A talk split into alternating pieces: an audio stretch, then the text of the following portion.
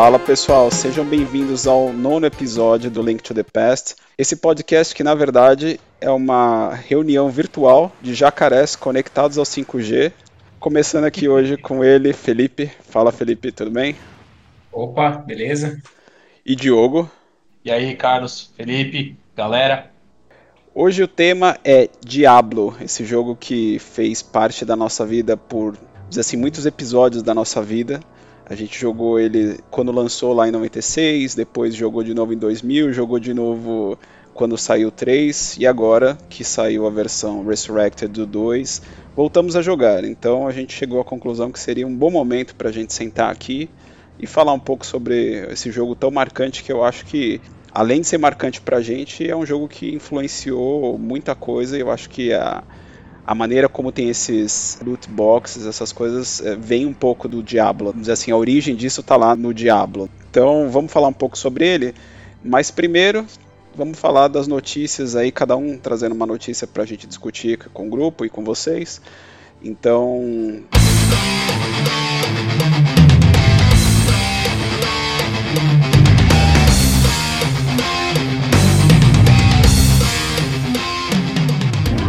Vai lá, Felipe, qual que é a sua notícia da semana? Bom, acho que um tema aí que é bem interessante, que emergiu aí até na última semana, é o novo é, pack aí do Nintendo Switch Online, né? Que expandiu aí para emuladores, né? Por assim dizer, de agora Nintendo 64 e Mega Drive, né? Quem imaginaria lá nos anos 90, né? Você jogar Sonic no Nintendo, né? Mas, né, para quem não é dessa época, pode parecer novidade nenhuma, né? A Sega já é, é multiplataforma, lança jogos multiplataforma aí já há muitos anos, né? Já abandonou os consoles, né? E já lança jogos para diversas plataformas, desde celular, PC, é, enfim, toda uma série de plataformas, então não é tanta surpresa assim para quem não viveu esse tempo. Mas é... bom, e aí vem algumas considerações aí sobre essa nova essa nova expansão aí, né? É, acho que a primeira, né? A gente ficou um pouco assim, né? Nintendo Switch Apple Edition, né? Porque o negócio foi de 100 reais para sei lá, quase 300, né? Enfim, no, no 200 e, não, foi 200 mais e um monte, né? Ah, tá, a versão... É, a versão individual, né? Para uhum. negócio que era 100 reais, foi para mais de 200. Mas eles dão a opção de você fazer um plano familiar aí, colocar oito pessoas por apenas, né, 400 e tantos reais, o que também, né, convenhamos, não é, não é pouco, né? Considerando né, que você não está oferecendo de fato absolutamente nada novo, né? Emuladores existem aí há muitos anos, e emuladores de 64 e Mega Drive, principalmente, já mais de 20 anos a gente tem emuladores decentes para esses tipos de jogos. Não é necessariamente algo novo, mas é, dentro de uma filosofia moderna, né? Dessa do streaming, que você paga uma assinatura para ter um acesso organizado, para muitos legalizado e, e, oficial, que você não tenha as dores de cabeça aí que normalmente acompanham o é, é assim a, todo o processo de emulação, né? Você ter uma ROM de um jogo seu, etc. É, isso é uma forma muito mais conveniente de ter acesso a esses jogos. E aí vem alguns comentários, né? Primeiro, eu queria falar sobre a qualidade dos, entre aspas, emuladores. O que, é um emulador, né? Para quem não, não conhece, né? É um software que emula um hardware, né? No caso, é um software que ele simula é, ele simula todo o comportamento de hardware de um Nintendo 64 e de um, um Mega Drive, um Super Nintendo. Então, é um programa em que, no qual você consegue é, rodar um jogo de Super Nintendo, de Mega Drive, de Nintendo 64 em um, um, outro hardware que não é o hardware original do Super Nintendo, do Mega Drive, etc. Né?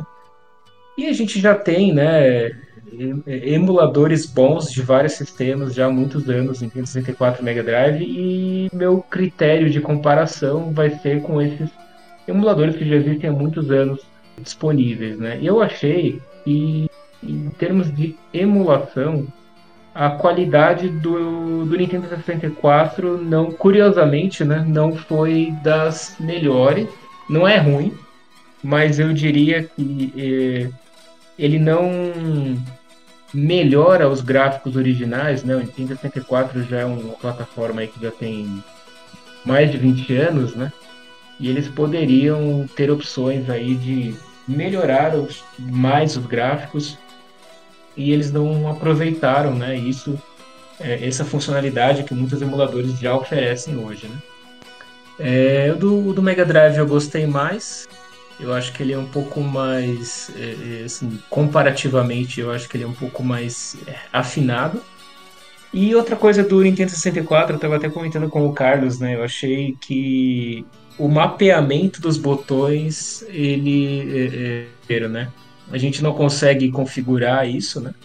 Pelo menos até agora eu não achei essa opção. E a configuração eu achei um pouco estranha, como eles mapearam os botões, né? Para quem teve o Nintendo 64, ele tinha aqueles botõezinhos amarelos, que era o C para cima, C para baixo, né? C para esquerda, C para direita. Eles mapearam isso no analógico direito do Switch. É, é muito diferente a sensação de um botão que você aperta de um manche que você movimenta, né? Então é, é, é é, a sensibilidade diferente, tudo diferente. E, engraçado é que o Switch tem comandos idênticos ao C para baixo, ao C para cima do lado esquerdo. E em vez de usar esses comandos, ele usou preferiu usar o analógico direito, porque no 64 os botões C ficavam do lado direito, etc. Então, é, é não sei, é, é, eu não tô tendo dificuldades aí de, de adaptar um, um botão para um analógico. É, eu acho que você está é muito... sendo muito bonzinho, cara. Eu vou fazer um comentário aqui, eu vou, vou ser mais. Vou falar a verdade aqui. Essa emulação, assim, tá péssima, não é que, tá, não, não, é que não tá boa. Porra, você não, pagar, é. você pagar 470 reais, sei lá, o preço, pra uma emulação que é meia boca, velho, é um negócio surreal. E, é, e por exemplo, no caso do Mega, beleza, a, a emulação é, é, é um para um praticamente, né? Porque foi feito, eu acho, pela M2 lá, que são os caras que fazem emulação, tem a Sega Collection, etc. Mas no caso do 64, cara, além de não melhorar, tem coisas que eles pioram. Tem, por exemplo, a, toda, toda a parte de, de névoa, todo o sistema de névoa dos jogos do 64 tá tudo zicado. Então, por exemplo, lá no Zelda, quando você entra na primeira, na primeira, no primeiro village lá, você vê que tem aplicação da, da, daquela, daquela fog que tinha no, no passado para. Aquilo lá, na verdade, era feito porque o 64 não tinha capacidade para renderizar o cenário inteiro. Então eles colocavam aquela fog como se fosse uma camada para diminuir, diminuir o campo de visão né, do jogador. E aí eles iam criando o cenário conforme você fosse andando. Mesma coisa do Silent Hill, etc., outros jogos. Mas isso daí tá, tá errado no, no, no, emulador. Então cria vários cenários estranhos, assim, você anda pelo jogo tá zoado. Além disso que você falou, que pra mim é a pior parte, cara. Você não pode mapear botão. Beleza, você uhum. quer fazer a. Você quer, você quer colocar um botão standard lá que você acha que é o certo, coloca, mas dá a opção para o jogador mapear do jeito que ele quiser. Cada um quer mapear do jeito que, que quiser. Às vezes a pessoa tem alguma questão de acessibilidade que não consegue jogar daquele jeito. Tem que dar a opção.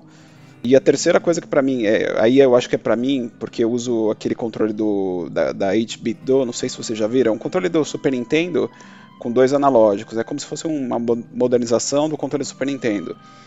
E cara, você liga a função Rumble, ele fica com ela ligada 100% do tempo. Não é que ele só treme na hora certa. Assim, tem um bug que ele não para de tremer, então não dá para usar. Então, assim, uhum. pagar 400 e poucos reais. Tá certo que a gente fez uma família gigante aí, né? Mas, independente, você está pagando um valor por um negócio que funciona meia boca. É, é, tenso, né? Ainda mais uma empresa que deveria ter, ela tem acesso aos códigos fontes, etc. Ela deveria ter a possibilidade de fazer um produto melhor do que a concorrência, ou melhor do que o, o Zé da Esquina que fez um emulador e está fazendo por conta própria sem saber nada do hardware, né? Sei lá, minha opinião, eu acho que mandou muito mal aí.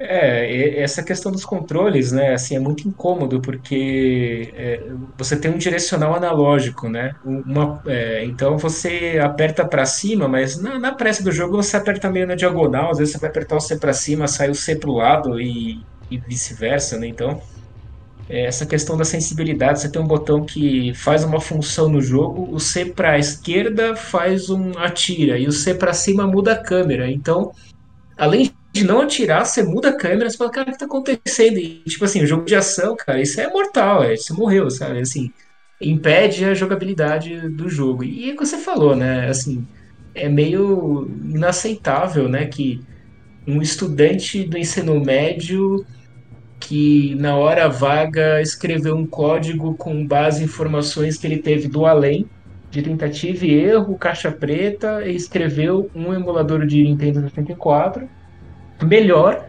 do que a Nintendo que tem toda a documentação detalhada do hardware e etc, etc. Então, assim, é um pouco difícil de aceitar, né? Que o emulador não seja tão bom assim. Eu espero que eles corrijam não só, né? Não só adicionando em jogos, mas como eles corrijam essas, essas falhas né, do emulador é, em si. É, agora falando sobre a seleção de jogos, isso eu acho que já foi um pouco melhor. Eu acho que os jogos é, foram uma seleção bem representativa da época. Né? É, no caso do Mega Drive, por exemplo, né, eles colocaram um Sonic, no caso Sonic 2, né, que ele não era nem tão simples como o Sonic 1, nem tão complexo como o Sonic 3, mais que Knuckles, mais não sei o que. É, então acho que ele, é, ele é um bom meio termo ali do, do que foi o Sonic no Mega Drive. É, ele tem jogos lá, um puzzle, né, que é o Dr. Robotnik. Tem vários puzzles no Mega Drive, não sei se vocês lembram dessa época, tinha Columns, tinha, enfim, uma série de, desses puzzles aí, né, na, no Mega Drive. É, tem o Streets of Rage 2, que eu tinha esse jogo em cartucho lá no passado, era muito legal, muito divertido, e também um outro jogo que também é similar ao Streets of Rage, que também marcou época na época do Mega Drive, que é o Golden Axe. É, também. É, o que tem... tá lá é o 2 ou é o 1? Um? É, não lembro agora. Acho que é um. Eu acho que eu li que era um. Eu acho ah, que... que era um. Era um que tinha. Um, era um que tinha aquele bug que você pegava a vida infinita, né? Na fase de, de bônus. Não sei se vocês lembram que tinha um bugzinho que você ficava batendo nos carinhas. Pouco. Cara, eu, eu, lembro que tinha um bug, mas Golden Axe, pra falar a verdade, acho que foi um dos, um dos três jogos que eu não joguei do, do emulador que agora, né? Eu joguei todos desde que lançou, né? Uma semana atrás, né? E esse foi o único que um dos poucos que eu não abri ainda para jogar. É, eu, eu, vi que tem lá o Shinobi, mas eu não joguei ainda. Também é um jogo que marcou muito a época. Eu particularmente prefiro Ninja Gaiden. Eu acho que é para mim é o jogo que me marcou mais que o Shinobi na época. É, espero que eles lancem aí no futuro Ninja Gaiden, qualquer um deles. É muito interessante Ninja Gaiden. Tem também RPGs, que não eram o forte do Mega Drive, mas tem RPGs bons que tiveram sequências para o Saturn. E tem é, Shining Force, Phantasy Star, são os dois, as duas maiores franquias, né? Dois é, jogaços. Exclusivas da SEGA, né? Dois excelentes jogos. É, então eu achei que tem, tem o Contra, né? Aquele jogo ultra difícil que ganhou fama por ser difícil, né? Bullet é. Hell. Você é, é louco. É, Bullet Hell. Ah, e aí tem. Porque era muito comum aqueles Bullet Hells, né? Que era aqueles de cima, né? Jogo de navinha que a gente fala. É... Tem a navinha embaixo, um monte de tiro pro outro lado e você vai esquivando dos tiros. O Contra era quase contra... a mesma coisa, só que na visão né, lateral, né? Era um jogo Ele de plataforma. Com Isso. Bullet Hell, era uma maluquice aquele jogo. Cara, era extremamente viciante na época, assim, todos os vizinhos jogavam Contra, eram viciados em Contra, era um negócio muito doido, assim, né? Marcou muito a época o Contra. Um e é tá... impensável um jogo da dificuldade do Contra hoje em dia, né? Um que tá Você na... morre em 10 segundos, né? Um que tá na relação, e não sei se vocês jogaram, mas é muito legal, é aquele Gunstar Heroes. Sim. É muito, Sim. esse jogo Eu é joguei muito, muito na época. Eu, joguei muito na época e, enfim, né? É, é, claro, né? Ele requer uma certa habilidade de plataforma, né? E, cara, eu, assim, na época. na época a gente estava muito habituado àquele estilo de plataforma, mas é, hoje em dia, é, assim.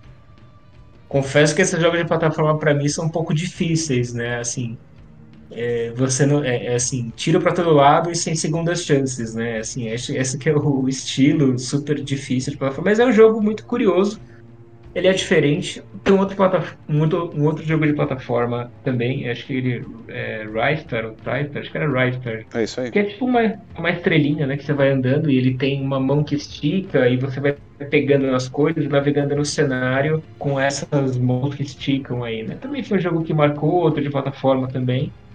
Então são jogos que não só foram marcantes mas como foram marcantes para os gêneros que eles representam, né? Até a gente rapidamente mencionou alguns aí que eu acho que poderiam ser candidatos, né, a, a sair numa nova leva aí, né, de jogos quando eles forem atualizando e inserindo mais jogos, né?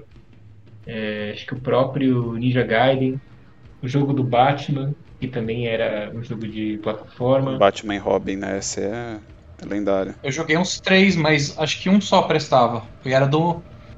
Do, Mega, uh, do Mega Drive, eu era acho. Era do Mega, era Batman e Robin. As, chamava as aventuras Talvez. de Batman e Robin. Era bem difícil, mas que era bem legal. Uns, tinha uns muito ruins na época do, do, do Batman. Tinha. Mas esses daí que você está comentando, eu acho que foram aqueles lançados no começo da carreira do, do Mega. Que era só o Batman, tudo. Eu acho que era baseado nos filmes do Tim Burton. Ou do, do, do, do Batman ou Batman Return, não, não sei mais. Mas era muito ruim, não joguem, não, não, não peguem pra ver.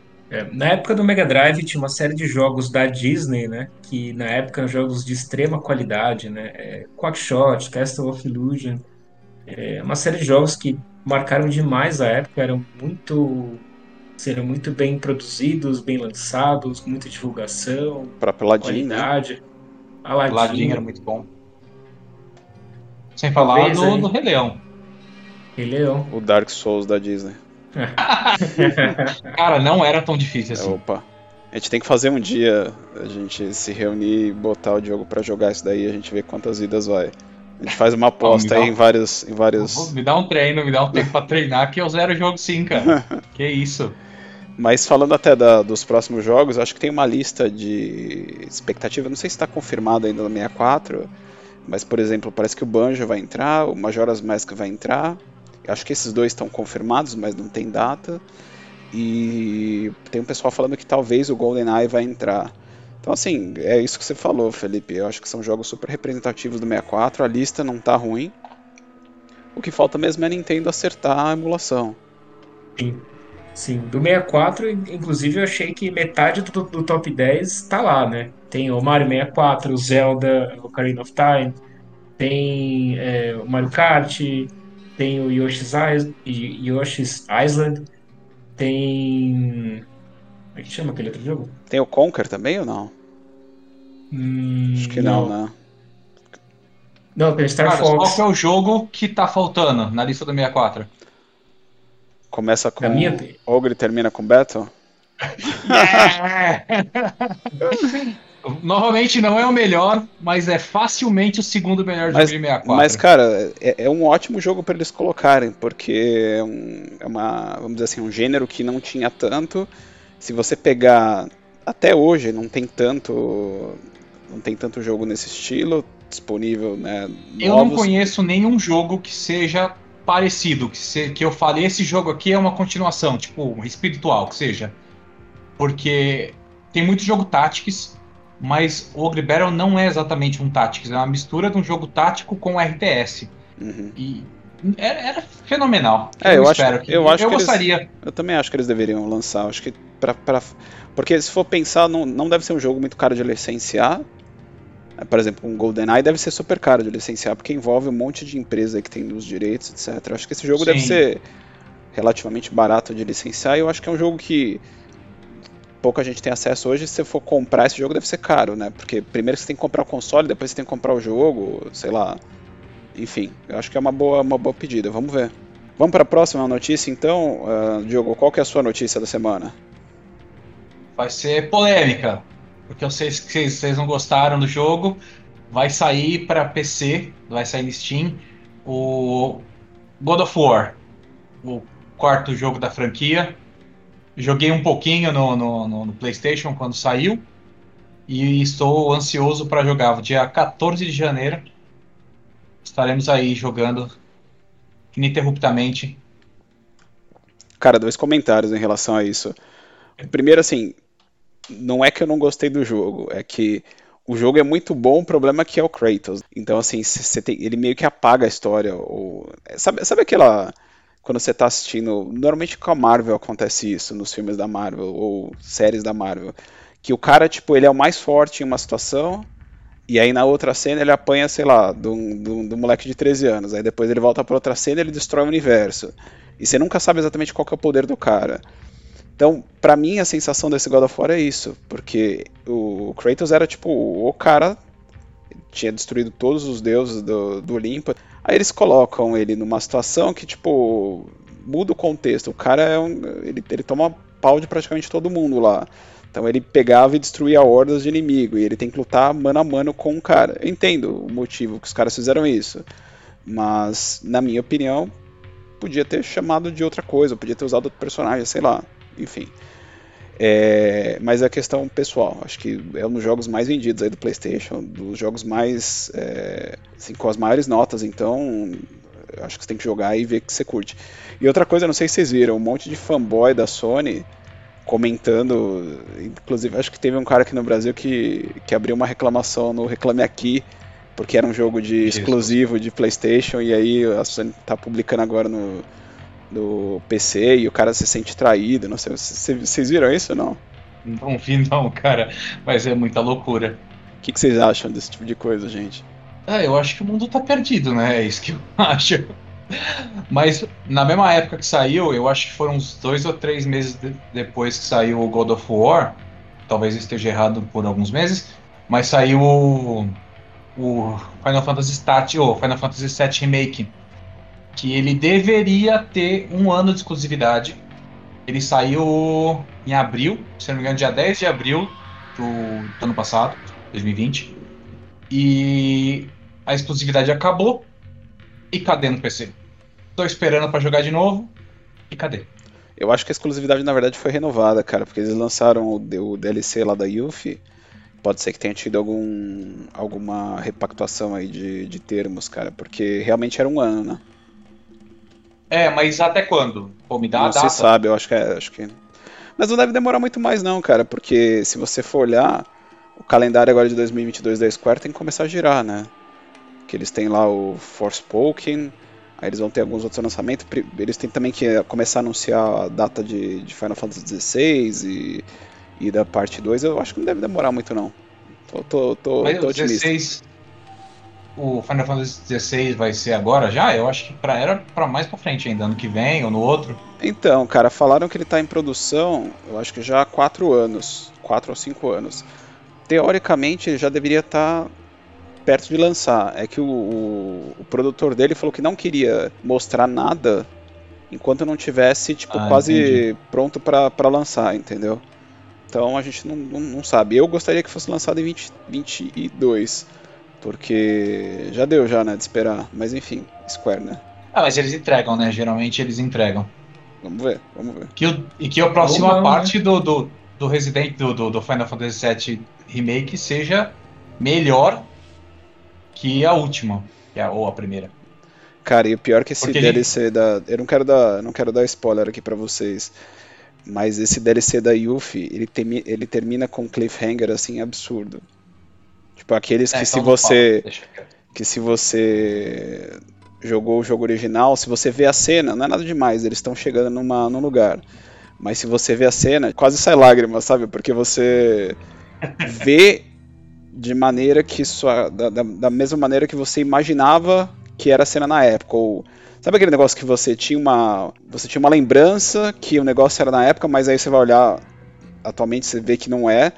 Então os caras conseguiram pegar esse momento e eles recriaram aquela lembrança da maneira como a cabeça achava que era na época, né? Então é, é, é bem emocionante o, o, final do DLC.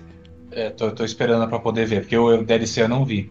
E a gente conversou em um outro, uma outra oportunidade sobre a questão das matérias e falta de combo, na minha opinião, né? Do, do jogo. Eu espero que eles acrescentem e eles liberem, eles permitam fazer combos de acordo com sua imaginação que o Final Fantasy VII original fazia, né? Ele permitia você fazer qualquer coisa e é, o limite era a imaginação. Cara, e mas... o remake não, não permite, né? Infelizmente. Mas, mas um negócio que eu aprendi aí, sendo fã da Square nos últimos, sei lá, 20 anos, é que. Ou melhor, sendo fã da Square e agora com a Square Enix, é. Acompanhe e não crie expectativa. Se der certo, deu. Se não der, pelo menos você não cria expectativa. certo, Felipe? É, é assim, não tem, não existe sequência, eles sempre vão mudar. Eles mantêm o nome, mas a única coisa igual de um para o outro é o nome. Mesmo quando esse negócio chama 7 Remake, é outra coisa, não tem nada a ver com 7. Né? Então... ah, tem os personagens, como não? É, acho que por isso chama remake, mas assim, história em si, tudo, enfim, né? Acho que.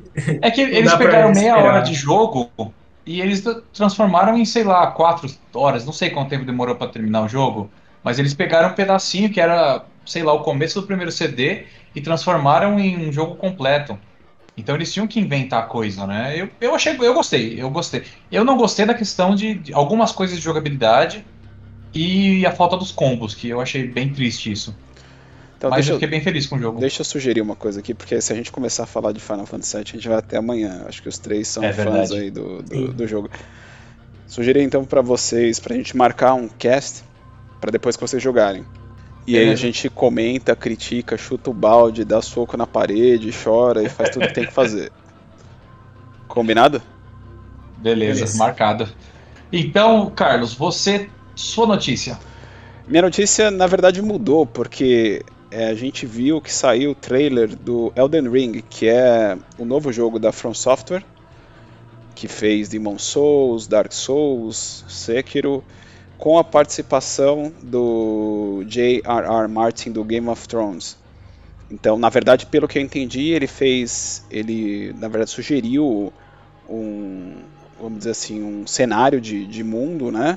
E aí os caras da From Software evoluíram em cima dali. Não é que ele fez a história, nada. Ele simplesmente deu uma, umas ideias de como montar o mundo aí do, do jogo. E a ideia é que o jogo seja um.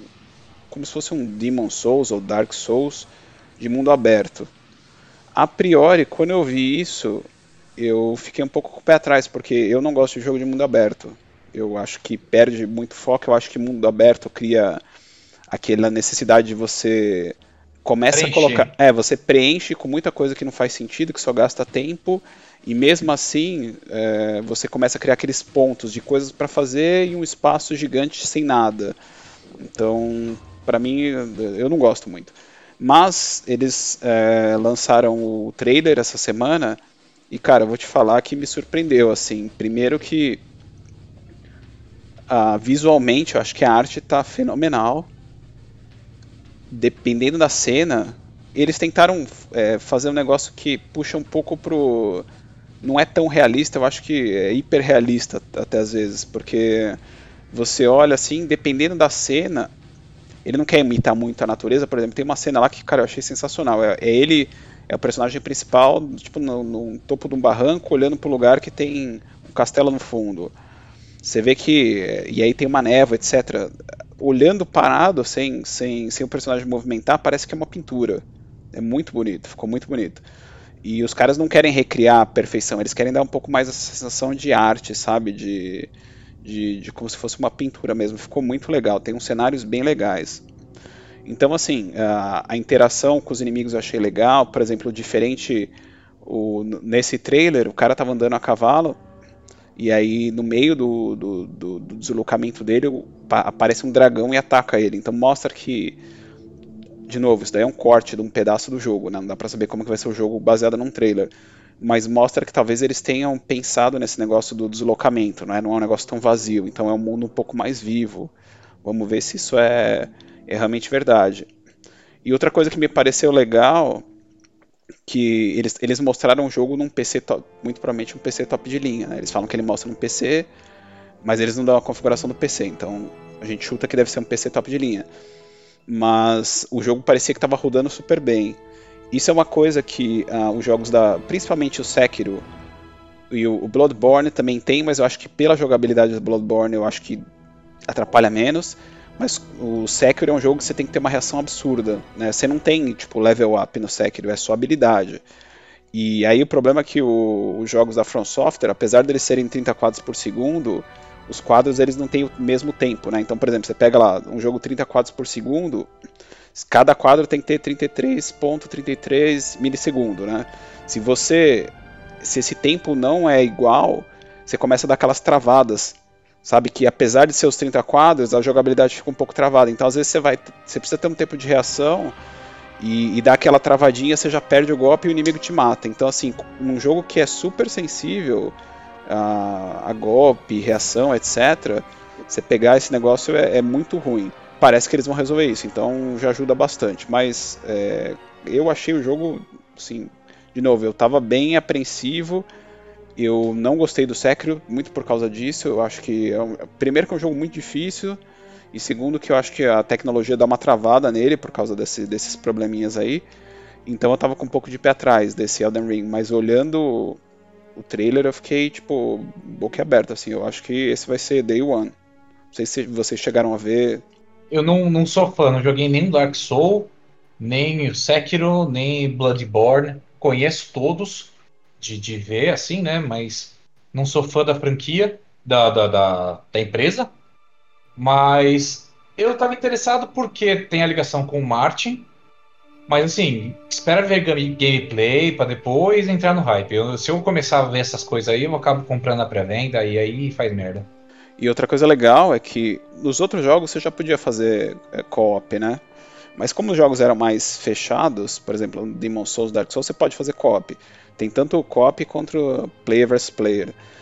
Mas como os jogos eram um pouco mais fechados, eu acho que perdi um pouco a, a graça, né? Aquela exploração, tipo, porque você está num ambiente fechado, é, é, um negócio meio limitado, super cadenciado, então eu não via tanta graça jogar co-op. Esse sendo mundo aberto, como se, é, tá parecendo realmente um RPG de ação, né?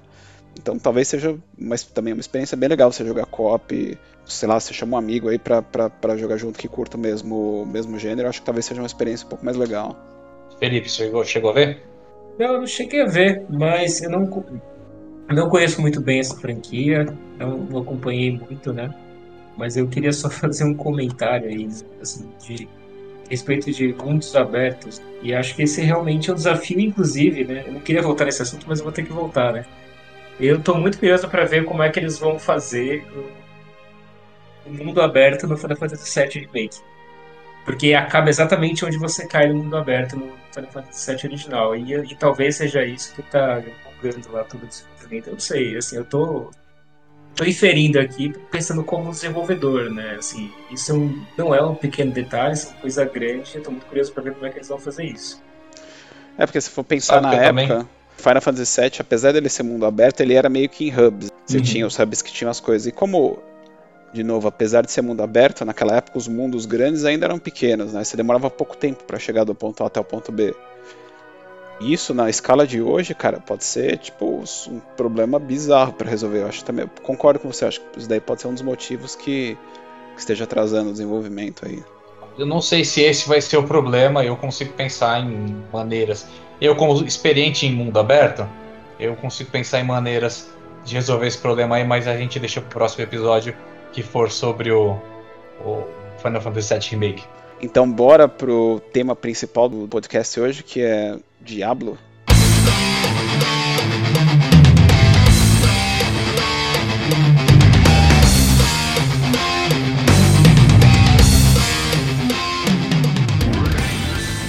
Bom, pessoal, o tema principal de hoje, como a gente falou no início do episódio, é Diablo, a franquia Diablo, a série Diablo. E é uma série bastante especial pra gente, eu acho que para nós três aqui a gente tem bastante história com, com esse jogo.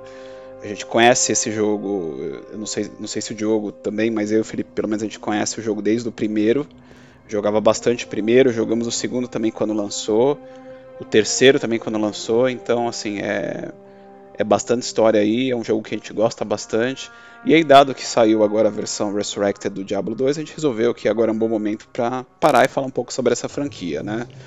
Então, o que a gente queria fazer aqui é falar um pouquinho sobre a história do Diablo e aí comentar um pouco de cada um dos jogos e o que, que esses jogos representaram pra gente, o que, que a gente gostou, o que, que a gente não gostou. O Diablo ele tem uma história bastante complexa, eu acho que a ideia do podcast não é passar por toda essa história, eu acho que tem até livros, a gente estava comentando aqui antes do, da gravação do episódio, que tem livro, tem é, Tem vários textos aí na internet que você pode achar sobre vídeos, inclusive que você pode achar sobre a história. Então, é uma história legal, é bastante complexa. Então, a gente recomenda, se você quiser ter mais detalhes aqui, é, vai atrás desse material porque é super rico. A ideia é que a gente só dá um pouco de, de, de do contexto dos jogos e, e, aí começar a citar um pouco o que, que os, os, jogos fazem, assim, como que é a dinâmica do jogo, qual que foi a importância dele pra gente e, e afim. Combinado? Beleza. Então vamos lá. O Diablo, ele foi, o primeiro Diablo ele foi lançado em 31 de dezembro de 96. Já começa a coisa estranha aí, porque quem que lança um jogo no dia 31 de dezembro? Hoje em dia eu não consigo imaginar. Eu até dei uma olhada aqui para ver, mas é uma data completamente fora de mercado, assim, já passou o Natal, é, enfim. Mas que bom que eles lançaram, né? E, e só um adendo aqui antes da gente começar, tem uma história super interessante da empresa que fez o Diablo, porque eles eram uma empresa, vamos dizer assim, relativamente pequena, porque não tinha nenhum mega hit, e aí eles foram comprados pela Blizzard pouco tempo antes do Diablo lançar. Então, o que aconteceu é que os caras perderam todo o preço né, do, da fama do Diablo, né? Se eles tivessem esperado alguns meses lançado o Diablo sob o nome da Condor, eu acho que o nome da empresa original era Condor Games, alguma coisa assim.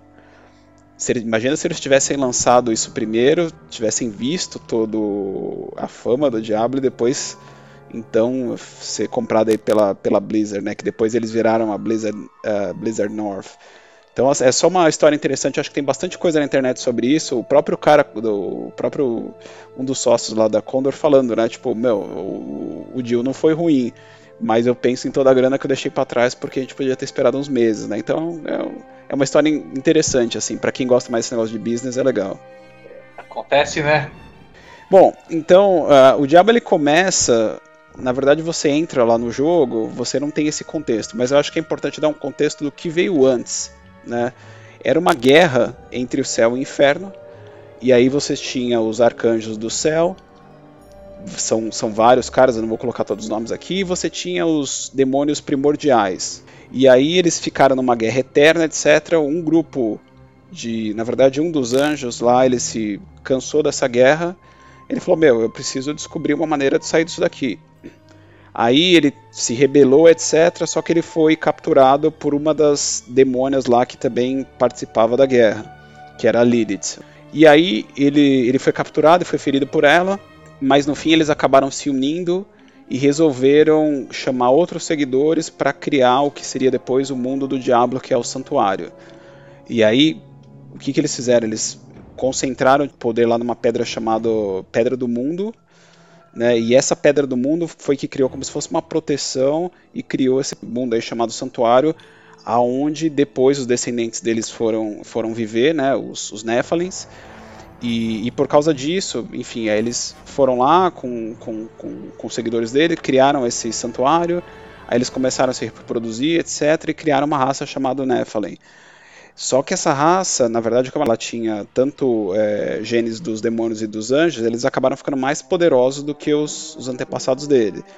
E aí começou a dar um mal-estar geral lá entre esse grupo, porque eles tinham medo que os demônios eles descobrissem, né, ou, seja, os anjos, os demônios descobrissem o santuário e aí quisessem influenciar esses Nephilim para que tomassem uma posição. E aí eles começaram a brigar entre eles e no final o que foi decidido depois da, dessa briga é que eles iriam reduzir, usar essa pedra aí, essa mundo. pedra do mundo, exato, para reduzir o poder dos Nephilims, para que depois, com o passar do tempo, eles virassem os humanos que eles viraram. Né? Então, assim, esse é mais ou menos o contexto.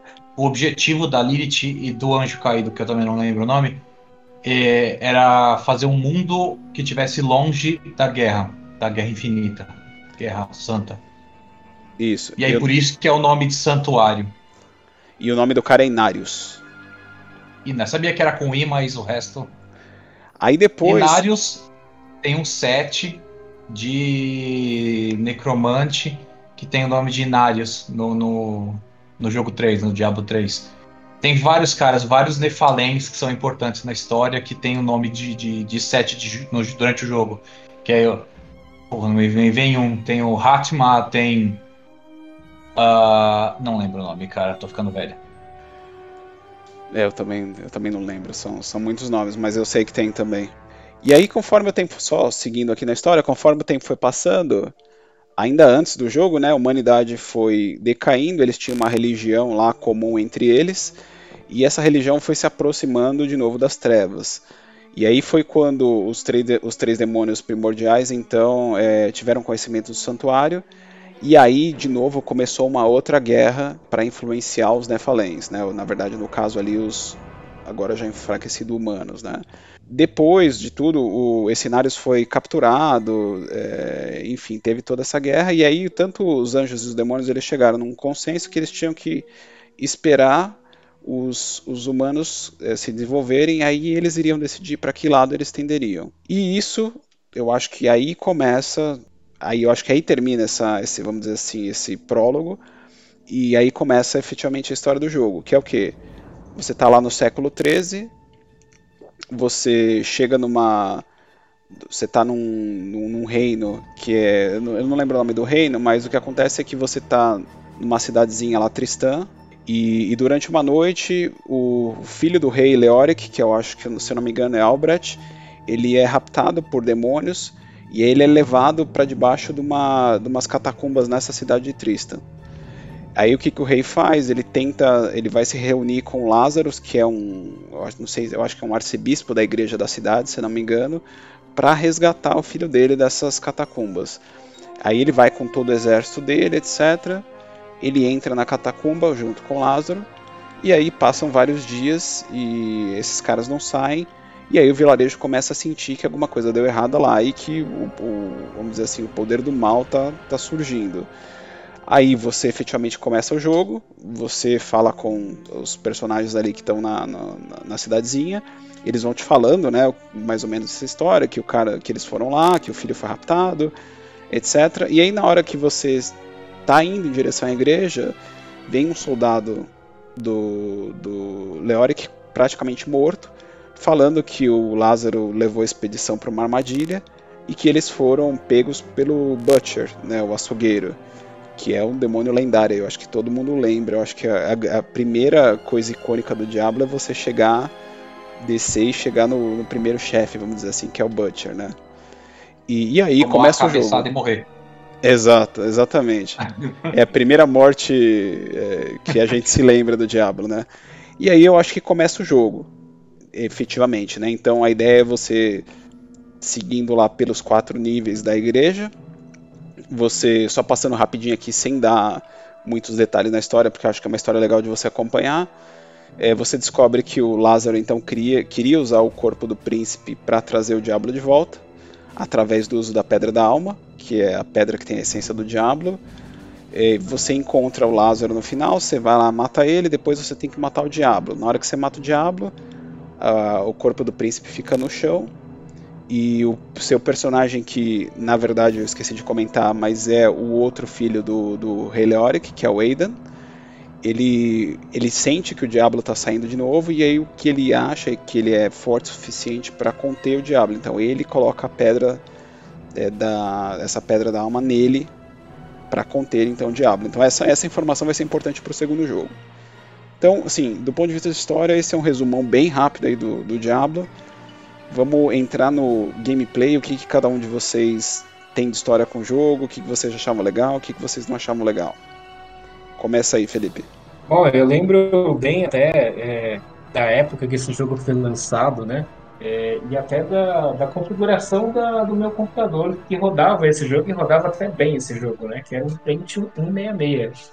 Né? Ele rodava, é, se não me engano, ele rodava até em 486 ou Pentium 100, né? Acho que era, ou seja, 100 MHz, né? Imagina, é, é é uma fração do que, do que um smartwatch faz hoje, até uma calculadora, sei lá, né?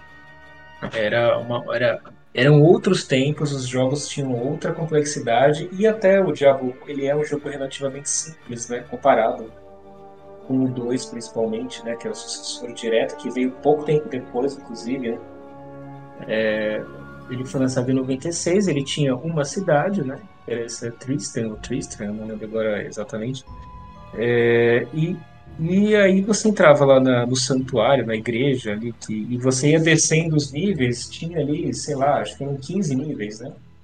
15 é, dungeons que você ia descendo, descendo, descendo e, e enfrentando inimigos cada vez mais difíceis, etc. E aí tem esses chefes no meio do caminho, Butcher, Lázaro, enfim, aí é toda, onde toda a história se desenrola, né? É, é se eu não me engano, os nomes eu... eram Catacumba, Masmorra, Caverna e Inferno. Eram os níveis, né? Então era um jogo bem simples. Tinha uma. Era uma dungeon com, com sei lá, 15 subsolos, né? Era basicamente o jogo era isso. Mas é, eu acho que o interessante do jogo, além de finalizar o jogo, né? É o quanto você joga esse jogo de novo, de novo, de novo, de novo, né? para que você consiga enfrentar desafios cada vez maiores. Né? Acho que o grande é, diferencial aí é que você tinha um gerador aleatório que quando você mata um inimigo, você recebe uma arma, né? E quanto mais sorte você tem, ou quanto mais difícil é o inimigo também, mais a sorte te favorece para que você obtenha desses inimigos né, armas cada vez mais poderosos para que você consiga se armar para seguir essa, essa, essa batalha. Então, é, isso é uma temática, era muito simples isso no Diablo 1, isso ganha ordens e ordens de complexidade no 2. O 3 é um pouco mais linear em relação ao 2 nesse sentido, mas é, o, o 1 era basicamente você é, enfrentar diversas hordas de inimigos, inimigos especiais, chefes, etc., para encontrar aí cada vez mais equipamentos mais poderosos para que você consiga descer nos demais níveis. E em relação à escolha de personagens, né, eu sempre gostei da, do mago, né, mas basicamente você tinha, acho que lembro que eram três classes, né, uma classe de dano físico corpo a corpo, né, um melee, né, que a gente chama, é, um de dano em distância, né, um um arqueiro da vida, e o mago, né? Que aí tem magias de fogo, gelo e raio, né? E essa era é, essas eram as opções de jogo, né? Três tipos de personagem, itens mágicos que você vai encontrando ao longo do caminho para se equipar cada vez mais, né? Você termina o jogo da primeira vez, você tem acesso a um, um jogo, uma modalidade mais difícil, né? Eles chamam de modo Nightmare, e depois o, jo o jogo mais difícil ainda, é o modo Hell, né? E aí, cada vez mais você vai tendo acesso a, a quanto mais difícil o inimigo, melhor os equipamentos que eles, que eles é, é, tocam, né? O que você encontra enquanto você mata os inimigos, e você vai se equipando, equipando, equipando. E é muito baseado em sorte, em aleatoriedade. Seria Diablo é, é... o primeiro exemplo de loot box? Porque eu tava pensando enquanto a gente tava olhando aqui sobre esse episódio e eu não consegui lembrar de nenhum outro jogo que fazia isso antes, assim, no sentido de você jogar pelo equipamento e esse equipamento ser gerado de maneira aleatória e, e o fato e assim o grande vício do jogo não é simplesmente você terminar o jogo. acho que Action RPG já existia, obviamente, muito antes. Mas o fato de você ter aquele vício né, de você querer sempre um equipamento melhor e fazer um build diferente. Não sei, vocês conhecem algum jogo antes disso? Porque para mim eu acho que o Diablo é o primeiro. Eu não conheço. Olha, acho que essa é uma boa pesquisa aí pra gente fazer. Eu não lembro, assim, que tenha, que tenha marcado, que tenha marcado a época, com certeza o Diablo é o primeiro. Eu não lembro de outro jogo que tivesse esse loot box, né? Claro, né? Assim, não, não, não, vamos usar a palavra, o termo loot box, porque loot box é pejorativo. Porque é o loot box a gente fala de EA que você está comprando caixa que você não sabe o que, que, o que, que você ganha. Isso não é legal. Vamos falar de loot aleatório. Pode ser? Um, olha, não é porque você gosta do jogo que você é, é que não é um box. O loot box é que você compra uma caixa. Você sim, compra uma caixa que você não sabe o que tem dentro. O, ah. É só loot, não tem um box no, no Diablo. É, mas se você pensar, é, então. esse mecanismo ele te leva ao loot box. Porque, por exemplo, eu acho que foi uma coisa que é, ele até desenvolveu no Diablo 3, porque se você for pensar, por exemplo, você está jogando o jogo para quê? Para você ter um build melhor. Aí você pensa, Sim. o build atualmente ou desculpa, naquela época ele era aleatório no sentido de você vai e mata o personagem, o inimigo, e você nunca sabe o que, que ele vai dropar. Ele tem uma probabilidade de dropar. Eu acho que o loot box ele é seria o segundo passo disso aí, que é o quê? Cara, em vez de você ter que ir lá matar o inimigo, a gente vai te vender essa caixa probabilística aí que você vai pagar na hora que você receber, você vai descobrir o que tem. Então, assim, eu acho eu que é uma troca honesto, diferente. Eu acho que o primeiro é honesto. Você usa coisas do jogo para pegar coisas do jogo aleatoriamente, ou a sua recompensa é aleatória. E quando você compra direto a caixa e você não sabe o que tem dentro, eu acho desonesto. Não, concordo, 100%. Só, o, o ponto aqui é que. Eu não vejo assim, como sendo uma o evolução. Início, não, evolução no sentido é uma... que aconteceu depois no, no, no, na história. Não, é, não tô dizendo ah, que é melhor. Okay, é. Não, é que assim, é, é, acho que o, o, conceito é parecido, mas eu acho mais honesto, com certeza, porque você paga pelo, pelo loot com seu tempo e não com dinheiro. Você tá pagando Sim. por um jogo para se divertir, para passar pra, durante uma, duas horas, você se divertir com o jogo. Se você vai comprar já o, o, o produto final do jogo, você não tá se divertindo, né? Você tá gastando dinheiro né, sem se divertir. Né? Você não tem né, todo o processo. Porque, cara, no fim do jogo, você desliga o videogame e você volta pra sua vida real, né? Tipo assim, se você pular a etapa e ir direto pro resultado final, não vejo proposta. Você pode assim, desligar e voltar pra vida real, tá É assim, você fala, cara, eu vou lá, comprei, gastei milhares de dólares para comprar o maior equipamento. E, e beleza. E aí, né? Quantas horas você se divertiu, né? Para chegar naquilo. Então, é, entendo o seu ponto. Eu acho que o princípio é muito parecido, mas você paga pelo box. O box, na verdade, é um, é um inimigo lendário que vai liberar um monte de caixa de tesouro para você. Ou uma quest que vai ter literalmente uma box no fim, dourada, que vai te dar um monte de itens. E você paga por isso com seu tempo e não com dinheiro. Eu acho que é muito mais é, é dentro da essência de um jogo Cara, é um momento em que você se dedica àquela história, você se envolve, você se diverte, você desliga e volta para fazer seus relatórios, assim, né? É assim, né? Joguei. É- Agora, se você vai pagar para não jogar, eu acho meio bizarro. A ideia do loot box realmente não faz sentido para mim. É, é, que hoje em dia, cara, por exemplo, acho que a gente tá, tá desviando aqui da principal, mas só para dar um exemplo, acho que chegou num ponto que principalmente em alguns jogos, por exemplo, eu até, até comentei lá do um dos Assassin's Creed, que eles dificultam tanto o jogo normal que a, a compra do loot box meio que vira uma necessidade. Então, assim, eles se você for pensar no fato de simplesmente o loot box pelo loot box, eu também acho que é uma falta de, de, de noção você pagar para ter um negócio você corta o, a diversão do meio. Mas os caras são tão maléficos nesse sentido que eles conseguem embutir a necessidade de você comprar alguma coisa para você se divertir, porque senão você não vai ter essa diversão. É um negócio bizarro assim. Mas enfim. É a corrupção no jogo, porque ele cria dificuldade para vender facilidade. Exatamente, exatamente. Mas e você, Diogo? Qual que é a sua história com o Diablo? Primeiro Diablo eu joguei muito pouquinho. Joguei na sua casa, Carlos, e joguei acho que com Washington uma vez ou outra. Mas assim, quando eu fui jogar com vocês, vocês já estavam, já tinham terminado, já conhecia a história, tava só no, no, no, querendo copiar item, que eu me lembro muito bem que você fazia os cheats para copiar os itens. Lendário. E, e aí eu não, não peguei muito, sabe? Depois que eu joguei o 2 e o 3, eu fui ver a história de como é que funcionava e tal, até para entender o contexto todo, né? E todo é uma palavra, é um, é um não é a palavra apropriada, porque eu não conheço todo, eu sei partes, né? Eu conheço a história do, jogo, dos jogos, em, dos jogos em particular eu conheço, mas o que tá fora eu não, não sei não. Mas eu lembro do Butcher, você entrou na sala desavisado, feliz, contente, tomou uma cabeçada, falei, que, que aconteceu?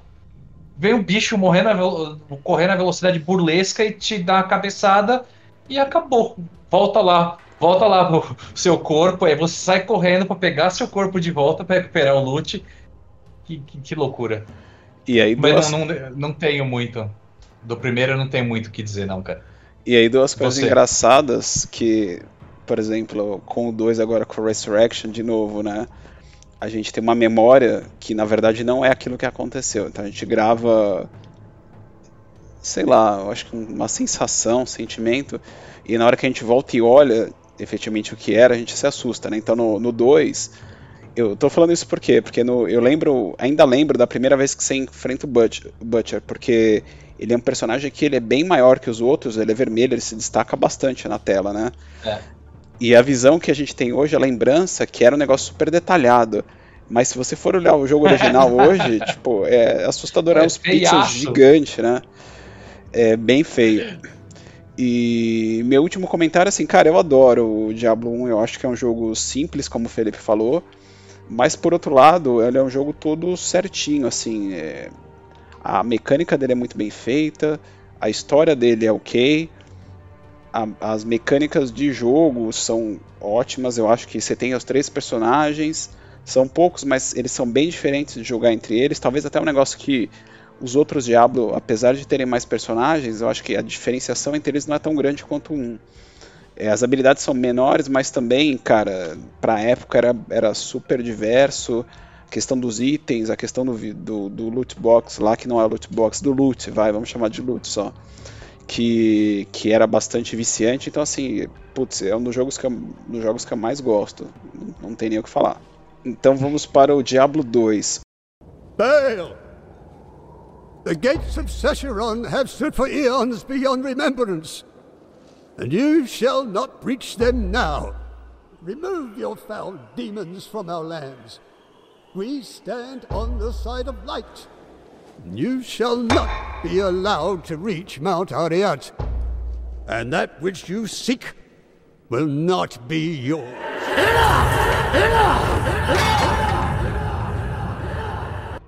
O Diablo 2, a história, ela continua de certo modo aonde parou o Diablo 1, que é o que o Aidan, o filho do rei, para conter o diabo, ele colocou a pedra na cabeça dele. Inclusive, outra história legal sobre essa, não sei se vocês lembram, isso é uma CG zona lá, que o cara pega a pedra e coloca na cabeça. Essa CG, na verdade, foi uma sugestão que os caras que nem estavam envolvidos com o jogo fizeram. E aí eles montaram a CG e mostraram pro, pro, pros caras do jogo, os caras do jogo piraram e aí quiseram colocar. Então essa cena nem era para estar originalmente no jogo, foi meio que uma sorte assim. Aliás, o Diablo tem várias dessas coisas, ele não era nem para ser um action RPG na na realidade. Era para ser um jogo de, de turno, um negócio meio bizarro. Mas enfim, de novo, quem quiser esse tipo de conteúdo, tá cheio na internet. Eu acho que é, é, tem bastante coisa sobre a produção do Peru Diablo. Enfim, aí em relação ao segundo, o Aidan, depois de, de colocar a pedra, ele começa a ser possuído pelo diabo.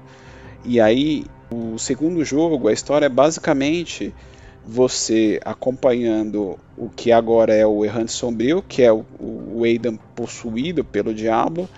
Ele, esse cara ele vai andando pelo mundo, na, na verdade o, o Aidan barra Diablo vai andando pelo mundo. O que ele quer é trazer os, os demônios primordiais de volta para a Terra para que possa dominar. Ele vai nas cidades aí desse, des, nas outras cidades do, do santuário, do mundo santuário, liberando os colocar como irmãos dele. Por outro lado, você agora um herói que você não tem nome, diferente do primeiro que você era lá o filho do rei, no segundo você não tem nome. E aí você tem que tentar impedir esse, esse cara de conseguir libertar os, os, uh, os demônios, né? O que acontece na verdade é que você não consegue impedir, ele libera todos os demônios, inclusive você enfrenta eles, né? O, tanto o Diablo como mais um outro, acho que é o Mephisto você consegue derrotar e você destrói as pedras deles. Então você vai lá na forja do, do inferno e você consegue destruir as pedras deles. Porém, o Baal você não consegue destruir. E aí é o que onde vem a, a expansão, né? Que eu acho que também foi o, a primeira expansão do Diablo, que é o Lord of Destruction. Que aí efetivamente o Baal ele pega a pedra, ele consegue se juntar com aquela essência, ele vira um, um assim, um super demônio e aí ele quer efetivamente dominar a parada toda ali do santuário. E a expansão é você indo lá para a região das montanhas, onde são, onde é a terra dos bárbaros, né?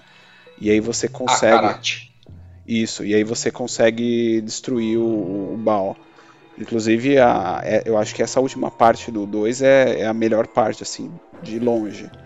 Acho que o 2 ele começa muito bem, ele até o cenário lá da, do, do deserto ele vai bem. O cenário da, da floresta eu acho meio chato porque é ele é meio você perde um pouco a orientação. Eu acho que a, o mapa ele é meio confuso, os objetivos são meio confusos. Você acaba tendo que explorar muito o mapa para saber onde você tem que ir. Na hora que você vai lá pro inferno é ok, mas o, a expansão é sensacional, assim, tipo, acho que é o ponto alto do jogo. Uma pena que é o último, né? Se você não comprar a expansão, você não sabe. E aí o que acontece no, no final do jogo, bem rapidamente aqui, é que apesar de você matar o Baal, a pedra da terra lá, ela estava já contaminada. E aí o, o ele tem que destruir essa pedra. Então ele pega a espada dele e taca na pedra e teoricamente destrói essa proteção aí que tem entre a, a, a Terra e os outros, os outros mundos. Então, assim, a, o, o, Diablo 2 termina aí. Isso daí vai ser importante depois para o Diablo 3. Mas conta aí um pouco, Joe, qual que é a sua história aí com o Diablo 2, começando por você agora. O objetivo do, do, do Baal era infectar a Pedra do Mundo. Eu não me lembro porquê. E aí Tirael, que é o anjo que, que veio para ajudar, ele destruiu porque não tinha como, ele não viu como conter a infestação da Pedra do Mundo, mesmo depois que o Baal tinha morrido, e aí ele acabou destruindo a Pedra do Mundo, que vai acarretar em coisas do 3, né? Minha experiência do, do, do, do Diablo 2 foram muitas horas, cara. Não tanto quanto o 3, mas foram muitas horas. É, a gente tinha aquele problema, esse jogo saiu em 98, correto? 29 de junho de 2000. 2000. Esse eu lembro e... a configuração do meu computador. Vocês têm uma memória sensacional, cara. Eu lembro que é... a gente foi no shopping de Guarulhos e a gente dividiu. Comprou o box lá, a mídia física. Exatamente. E o box era show. Eu né? lembro disso. Eu, eu, lembro, eu tava. Eu acho que eu tava na sua casa, eu fui na sua casa, Carlos, no, no, no dia que chegou esse, esse jogo, não foi? Ah, é, isso eu não lembro, mas eu lembro que você, você, chegou a ver também. Era uma caixa super, super Nossa, Aquele negócio dos, dos sockets, das geminhas que vão evoluindo, cara, eu achei aquilo sensacional. Mas vamos lá. Eu joguei essencialmente com todas as classes muito, mas eu não cheguei no endgame de fato. Eu era muito Zé Ruela no, no, no, no jogo, não entendia que você precisa de. Essencialmente, esses jogos que você. de, de action RPG, a menos numa ou, uma ou outra classe, você precisa de velocidade de ataque, dano de ataque e crítico. E eu não entendia isso.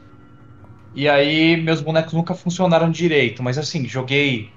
É, joguei o normal com todos os personagens, para entender mais ou menos cada um, né? Joguei muito com o Paladino, mas eu cheguei no, no, no Hell e o Paladino não valia nada, nada, nada, nada, tadinho. Aí eu comecei a jogar com a Sorcerers. Sorcerers era a maguinha, né? Que você usava elementos. E aí foi muito sensacional. Primeira missão, primeiro boss da primeira missão da terceira dificuldade. Tinha a minha maga era especialista em gelo e tinha o boss ele era imune a gelo. Imune significa que é zero dano. que beleza, que beleza. Morreu ali, cara. Mas ele tinha, ele tinha muitas coisas interessantes. A questão de você colocar pedra na, na nos, nos sockets, né? Da, se eu me lembro direitinho, era na armadura, na calça, na cabeça e na arma. Se eu não lembro direitinho, era, eram nesses, nesses equipamentos. E aí tinha uma variabilidade ali. Você colocava o maior crítico, você colocava um pouquinho mais de dano. E mais interessante que isso eram as Uniwords que eu nunca cheguei a fazer coeficiência, porque eu nunca cheguei late game de fato. Mas tinha umas paradinhas, você colocava lá, tinha, eu acho que eram 21 runas em ordem. Aí você pegava a primeira, você pegava três da primeira, fazia a segunda, pegava três da segunda, fazia a terceira, e assim até, até a última. E aí, se você colocasse a sequência certa de, de runas, aí ele dava um poder. Nunca cheguei nessa, nessa parte aí por incompetência. Mas eu achava bem legal essa, essa essa jogabilidade, né? essa mecânica nova que eles colocaram. O que não tem no terceiro jogo, que é bem triste. E você, Felipe? Bom, acho que a coisa que eu mais lembro foi a gente, né, assim, ter, ter ido lá comprar a mídia física e tudo, né, e a gente jogou demais, assim, o jogo. É, tem muitas novidades, eu acho que o salto do 1 para o 2 ele é muito maior do que do 2 para o 3.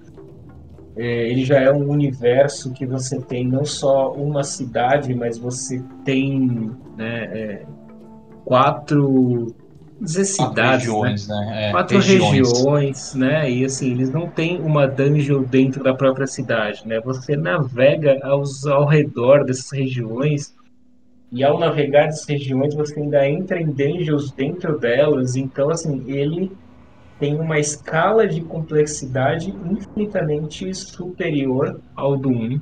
Ele tem mecânicas novas, ele tem é, é, é essa, essa, essa mecânica dos sockets, né, que o Diogo falou. Ele tem as mecânicas das runas, ele tem a caixa orádrica, né, que é meio Verdade. Que, é uma coisa meio é, um, é uma coisa que você carrega que ele tem é, é uma mochila mágica que cabe mais coisas do que de fato é igual aquele cara lá do da caverna do dragão, né, que ele tinha uma mochila, cabia um monte de coisa dentro, né? Então era e era uma forma de você burlar uma coisa que hoje eu vejo como um dos, um dos problemas que afetam a sua qualidade de vida ao jogar o Diablo 2, que é o inventário. É, o jogo é muito amplo, tudo é muito longe, né? É, é, e como o inventário do personagem ele não é tão grande, você precisa voltar muitas vezes para a vila para vender seus itens ou para identificar seus itens, enfim. É, então a, a, isso acaba afetando um pouco afetando um pouco a jogabilidade no começo do jogo e eu acho que eles colocaram essa caixa orádrica aí para expandir artificialmente o seu, o seu inventário né, de forma a permitir que você melhore a qualidade de vida do jogador, né? Porque você está lá, né, para se divertir, acima de tudo, né? E você tem que voltar para a cidade no meio da dungeon porque acabou o espaço no seu inventário é, é um pouco frustrante. Então é pouco, né? É... Porque a caixa ocupava dois, é, dois por dois, né? Quatro quadrados. E Sim. a caixa dentro tinha nove, era três por três. Era três por três. Então não, não expandia muito. É que a ideia da caixa era a transmutação, né? Você colocava Sim. a receita certa ali e aí você transformava uma série de coisas em uma outra ah, coisa. Sim. Eu não é. me lembro no Diablo 2 das receitas, do que, que dava para fazer. Eu lembro que dava fazer anel, você trocava, pegava três anéis, trocava por um, por um quarto anel. É, você tem que e... fazer uma. Mas eu não lembro mais. Você tem que fazer uma. Uma, uma das coisas é, é, da história, né? Que você tem que juntar lá os pedaços do. do, do, do demônio lá para montar como se fosse a chave para você conseguir entrar no lugar. Depois disso, eu acho também que você. Eu, eu não usava muito essa caixa, eu também não consigo dizer o que, que, o, que, que o chapéu do Presto fazia aí. É, não, você podia. Você podia combinar é, é, gemas inferiores para gerar gemas superiores, é, combinar é, runas inferiores para gerar é, runas superiores, né? Então, esse era um dos propósitos dessa caixa orádrica, né? E você podia também alterar atributos de itens mágicos, né? E tinha algumas coisas que essa caixa é, é capaz de fazer, era capaz de fazer. É, eu acho que, assim, o primeiro jogo, apesar de toda essa história né, que a gente contou aqui, é, essa história ela foi contada depois, né? Assim, no próprio jogo em si, você só começa na vila, tem lá um discurso inicial e você sai matando inimigos, né? Agora, o momento Esqueleto, que... mata! É, é tipo point and click, né? Assim, é, click and slash, né? Sei lá, tem uns nomes aí para escrever esse tipo de jogo, mas é, basicamente você sai clicando no inimigo para matar ele, etc. Né? Assim, você não dá o, o, jogo original, ele é legal, a história ela tem um ela tem um valor muito mais de, de ambientar dentro do jogo, né? Esse cenário sombrio que é bem interessante, bem legal, mas não é um enredo de cinema, né? Agora, o 2, sim, ele já tem uma história muito mais elaborada, ele conta muito mais coisas, ele tem... É, você consegue conversar né, com muito mais pessoas e ter acesso a histórias muito mais densas do que o primeiro, então acho que assim, né, é, o Diablo 2, né, ele evolui em muitos aspectos, né, acho que é um jogo, claro, né, com certeza tem muito mais orçamento do que o primeiro, E ele usa isso para expandir tanto né, a, a, complexidade do jogo e é claro, né, assim, da mesma medida que o jogo é mais complexo, você tem muitas novas possibilidades, é muito mais, né? Você tem os, os, os sete itens, né, que são itens mágicos especiais que, é, é, que você pode combinar entre si para dar um efeito é, combinada né, pela combinação de dois itens específicos que têm uma certa afinidade entre si. Então, é, itens que fazem parte de um conjunto, na verdade, né? Isso. Que você está vestindo, né? A armadura do, do, do, Rei Arthur lá, sabe? A espada do Rei Arthur, a armadura do Rei Arthur, o capacete do Rei Então, cada coisa que você coloca em conjunto, ela libera novos poderes aí para cada um dos itens individualmente. Então, o jogo atingiu uma complexidade que, ao mesmo tempo, ele te prendia muito mais, porque era muito mais complexo. Ele ah, tem muito mais personagens, a, a, a, árvore de habilidades ela é muito maior, ela é muito mais complexa do que em relação ao primeiro, né? Então, é, é, você tem uma diversidade de builds muito maior e uma dificuldade de quase infinita, quase impossível, né? De você montar uma build ideal, né? É, é muito difícil você encontrar exatamente os itens corretos para otimizar ao máximo os seus personagens, né? E até o último ponto que eu queria comentar, e já passar a bola para o Carlos, é a Blizzard meio que bugou nesse remake, né? Porque o 2 foi lançado numa época que a internet não era tão difundida assim. Não era essa banda larga para todo lado. É, então, assim, as pessoas jogavam na tentativa e erro, como o Diogo jogava. Você ia é. lá, fazia o personagem, você via que dava certo, você ia naquele caminho. Você vai fazendo, refazendo, vai. Tentativa e erro, você vai criando os personagens, né? Eu não sei nem quantos personagens perdidos porque eles ficaram fracos demais. É, exatamente. Agora, é, é, é, assim, e também o jogo te permite respec, ou seja, você refazer a build do seu personagem inteira, mas são oportunidades muito limitadas de fazer isso, não é tão simples como é no 3. Então. É, é uma por dificuldade, não é? No finalzinho você é... tem um respec. São três oportunidades na soma de todos os níveis, é uma por nível de dificuldade, então é muito você tem que escolher muito sabiamente ali é, as suas habilidades. E hoje, o que, que as pessoas fazem? Hoje tem Google, né? Hoje tem as pessoas, é, elas sabem de antemão qual é a melhor build. E um guia para você criar uma build para chegar no nível certo e outra build para você otimizar o nível certo, né? Então, é, isso, essa, esse, esse pré, esse conhecimento prévio de como jogar o Diablo da forma certa, meio que fez os jogadores da, desse, desse remaster, né? É, jogarem um jogo completamente diferente do que eles jogaram lá em 2000. Bugou os servidores, né? Foi um, foi um caos, né? E eu queria passar a bola pro Carlos aí, ver qual é que foi a experiência dele na época, né? E até hoje, né? Porque com o remaster, né? Porque eu sei que o Carlos jogou muito esse remaster agora.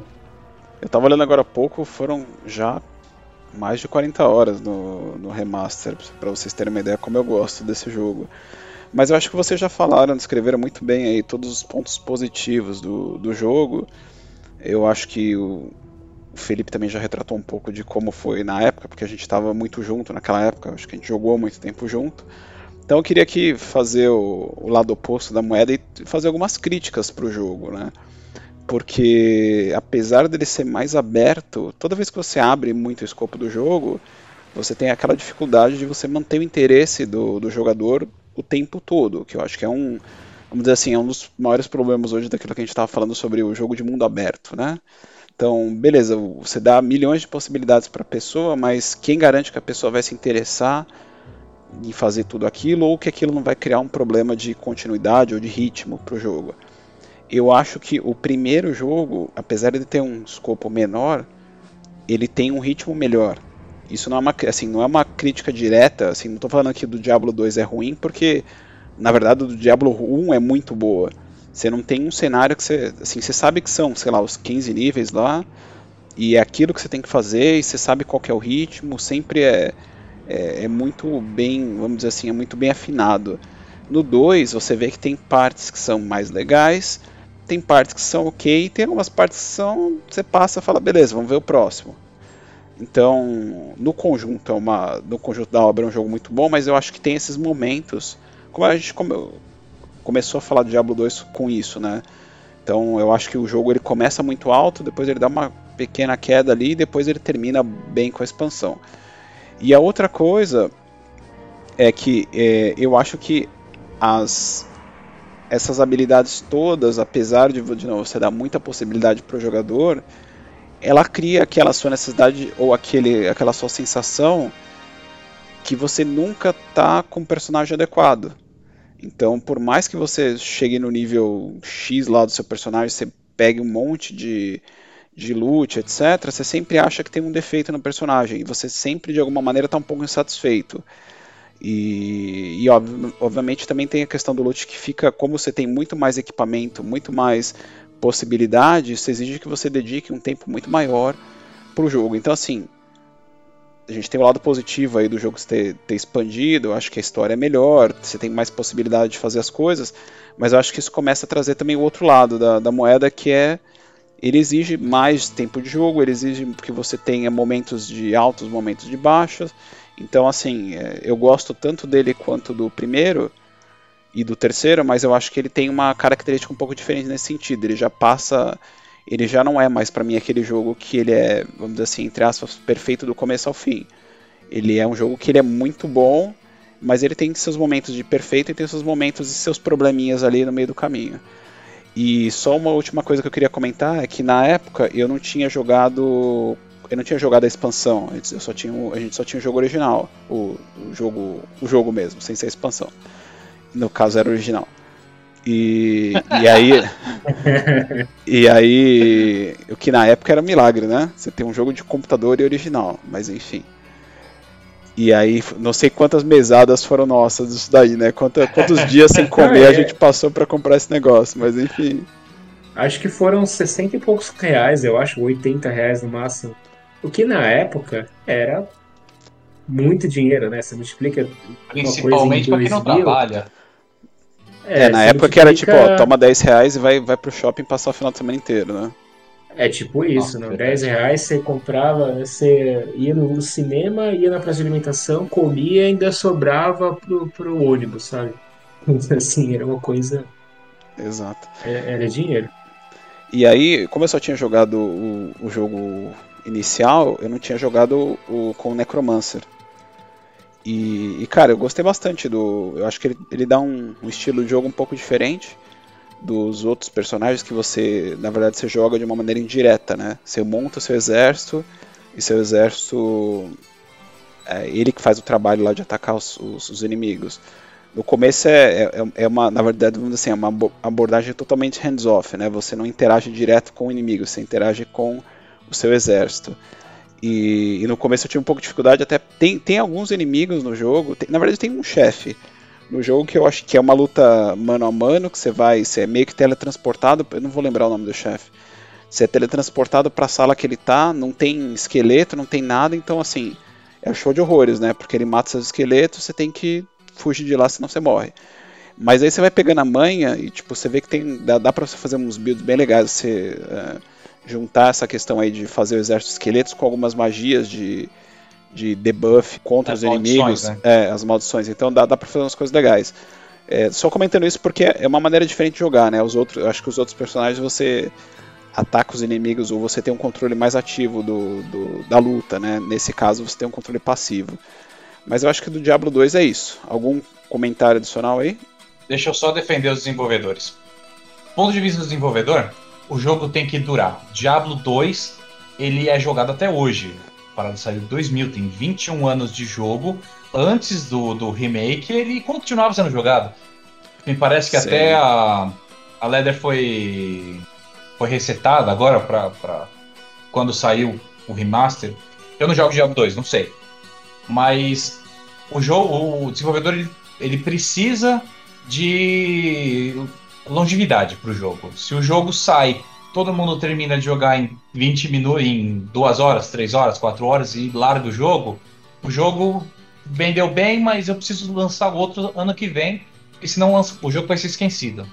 E não é isso que os desenvolvedores querem.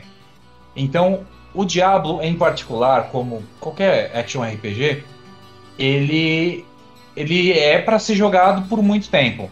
O, com, o conteúdo early game, que é quando você está vendo a história e está nos níveis mais baixos, ele é muito menor do que o conteúdo late game, que é falando sobre fazer a melhor build e matar mais rápido quando tem competição sobre velocidade, que não é o caso, mas Diablo não tem, né? Diablo é sobre sobre matar mais rápido e ganhar mais loot. E então, para ter a longevidade, você precisa adicionar dificuldade para fechar sua build. Então, é por isso que é tão difícil no Diablo 2 fechar. Talvez não seja tão difícil, eu que fosse incompetente na época, e eu, se eu pegasse talvez, se eu pegar o Diablo 2 hoje, talvez funcione melhor com a minha experiência de Diablo 3. Talvez eu, eu seja um jogue melhor do que eu jogava.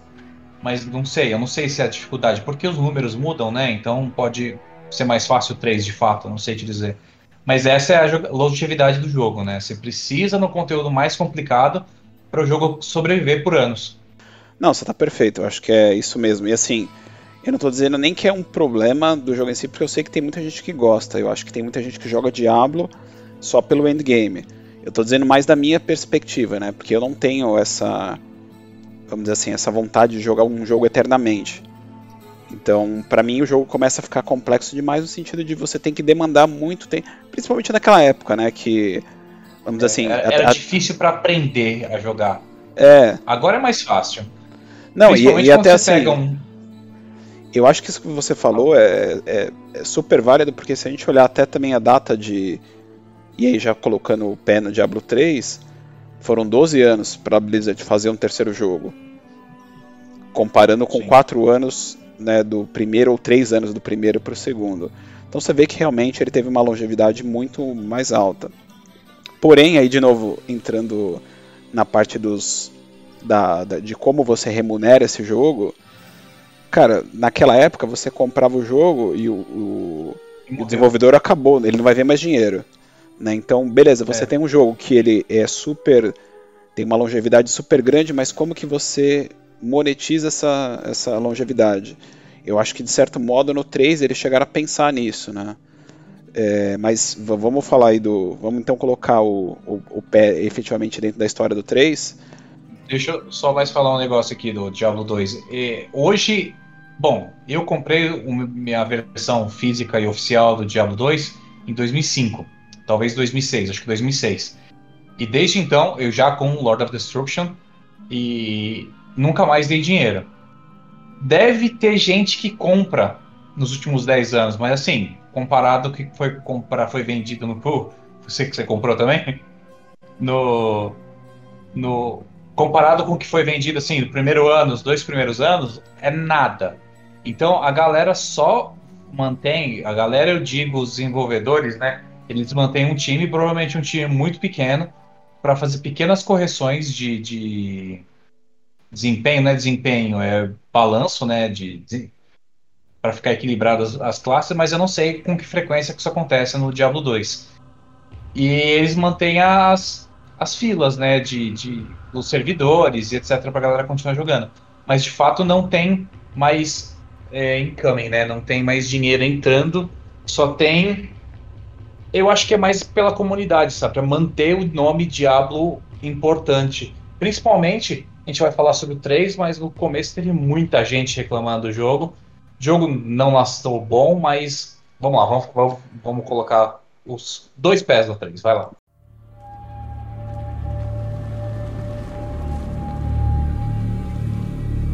And at the end of days, the first sign shall appear in the heavens.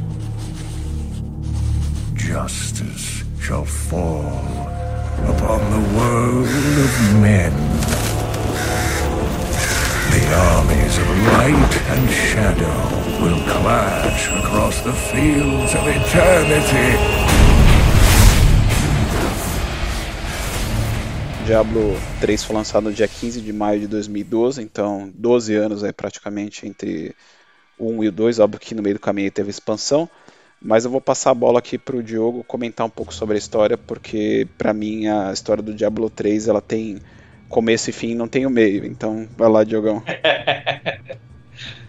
no começo você tem uma estrela cadente, caiu em Nova Tristan. Nova a foi que a, loja, a cidade do primeiro jogo, ela foi destruída e aí eles criaram uma cidade ali pertinho que chamavam de Nova Tristan.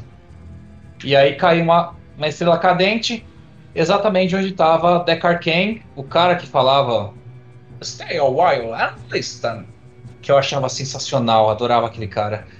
E, e aí tava ele e a sobrinha, neta adotiva, sei lá qual é o termo apropriado, a Leia. Eles estavam pesquisando qualquer coisa na catedral e caiu a estrela cadente. Por algum motivo que o jogo não explica, eu acho que ele não explica, quando caiu estrela cadente começou a surgir um monte de morto-vivo das terras, os mortos de Tristan começaram a levantar. E aí Clipe do chega Michael você. Jackson. É isso. E aí chega você, personagem da classe que você escolher, com o background que, que for pertinente para a classe que você escolheu. E aí ele vai, cada personagem tem um background interessante, tem um motivo que tá chegando ali. E aí você chega, conversa com a galera da, da cidade, ah, vai pra, pra catedral, e aí na catedral você encontra o Deckard, salva ele, e aí ele te fala que você tem que é, juntar a alma do rei Leoric ao corpo dele para parar de surgirem os mortos-vivos. E aí você entra nessa empreitada, você vai lá na, catacumba, na catacumba do Leoric, primeiro você tem que fazer a coroa de Leoric, que é um item do jogo, tem a coroa e a coroa quebrada, cada um tem um próprio diferente, né? tem uma habilidade lendária diferente. E você vai lá, coloca a, a coroa no Leoric, ele levanta, a alma volta pro corpo e ele quer te bater. E aí você bate nele. Você acha a estrela cadente. A estrela cadente é um cara, você descobre que é Tirael. O cara, o anjo que tinha quebrado a pedra do mundo no final do segundo jogo. Um detalhe importante aqui, o Comitê dos Anjos, os arcanjos maiores, eles decidiram que os anjos não poderiam interferir no, no, mundo mortal, nas decisões dos mortais. Quando Tirael destruiu a Pedra do Mundo, ele quebrou esse juramento. E aí o Hyperion, que era o, o líder, o atual líder dos arcanjos, foi começou a batalha com Tirael. Tirael falou que ia viver a vida de imortal, tirou sua armadura, é uma, uma, animação bem legal essa aí. E aí acaba caindo com uma estrela cadente que, que começou a bagunça toda do terceiro jogo. Bom, você acha o Tirael. No meio do caminho você encontra um personagem chamado Magda.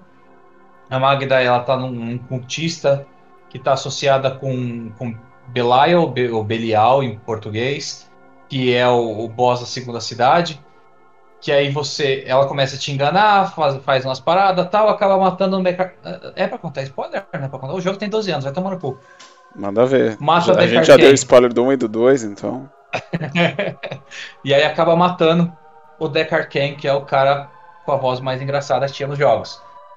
E, e aí você continua junto com Tirael e Leia, que é a, a neta do, do, do, do, do Deckard, procurando o Belial. E aí você vai para a segunda cidade, e Belial tá trapaceando todo mundo porque é o deus da mentira. E aí você consegue enfrentar, matar ele, depois você vai atrás de Asmodan, porque a Leia teve uma visão sobre Asmodan. E você vai para a terceira cidade. A terceira cidade. É... Isso, que é a Karate, que é a, a última cidade do segundo jogo, da, da expansão do, do, do Belial. E aí você consegue matar o Asmodan. E aí, no meio do caminho, você encontrou a mãe da, da Leia. Como é que é o nome dela? Aida. Não. Aida é o nome do pai. Uh, X. Esqueci. Esquecemos. Não é a Magda. Adria, Adria, Adria. É Aidan e Adra, é isso? É isso é aí, isso. isso aí no final do. Antes de começar o último ato ali, você descobre que ela estava ali só para usar o corpo da Leia, que você junta esses dois, esses três males que você juntou, né? O, o Belial você matou e o Asmodan você colocou na pedra, numa pedra que você faz lá no meio do jogo.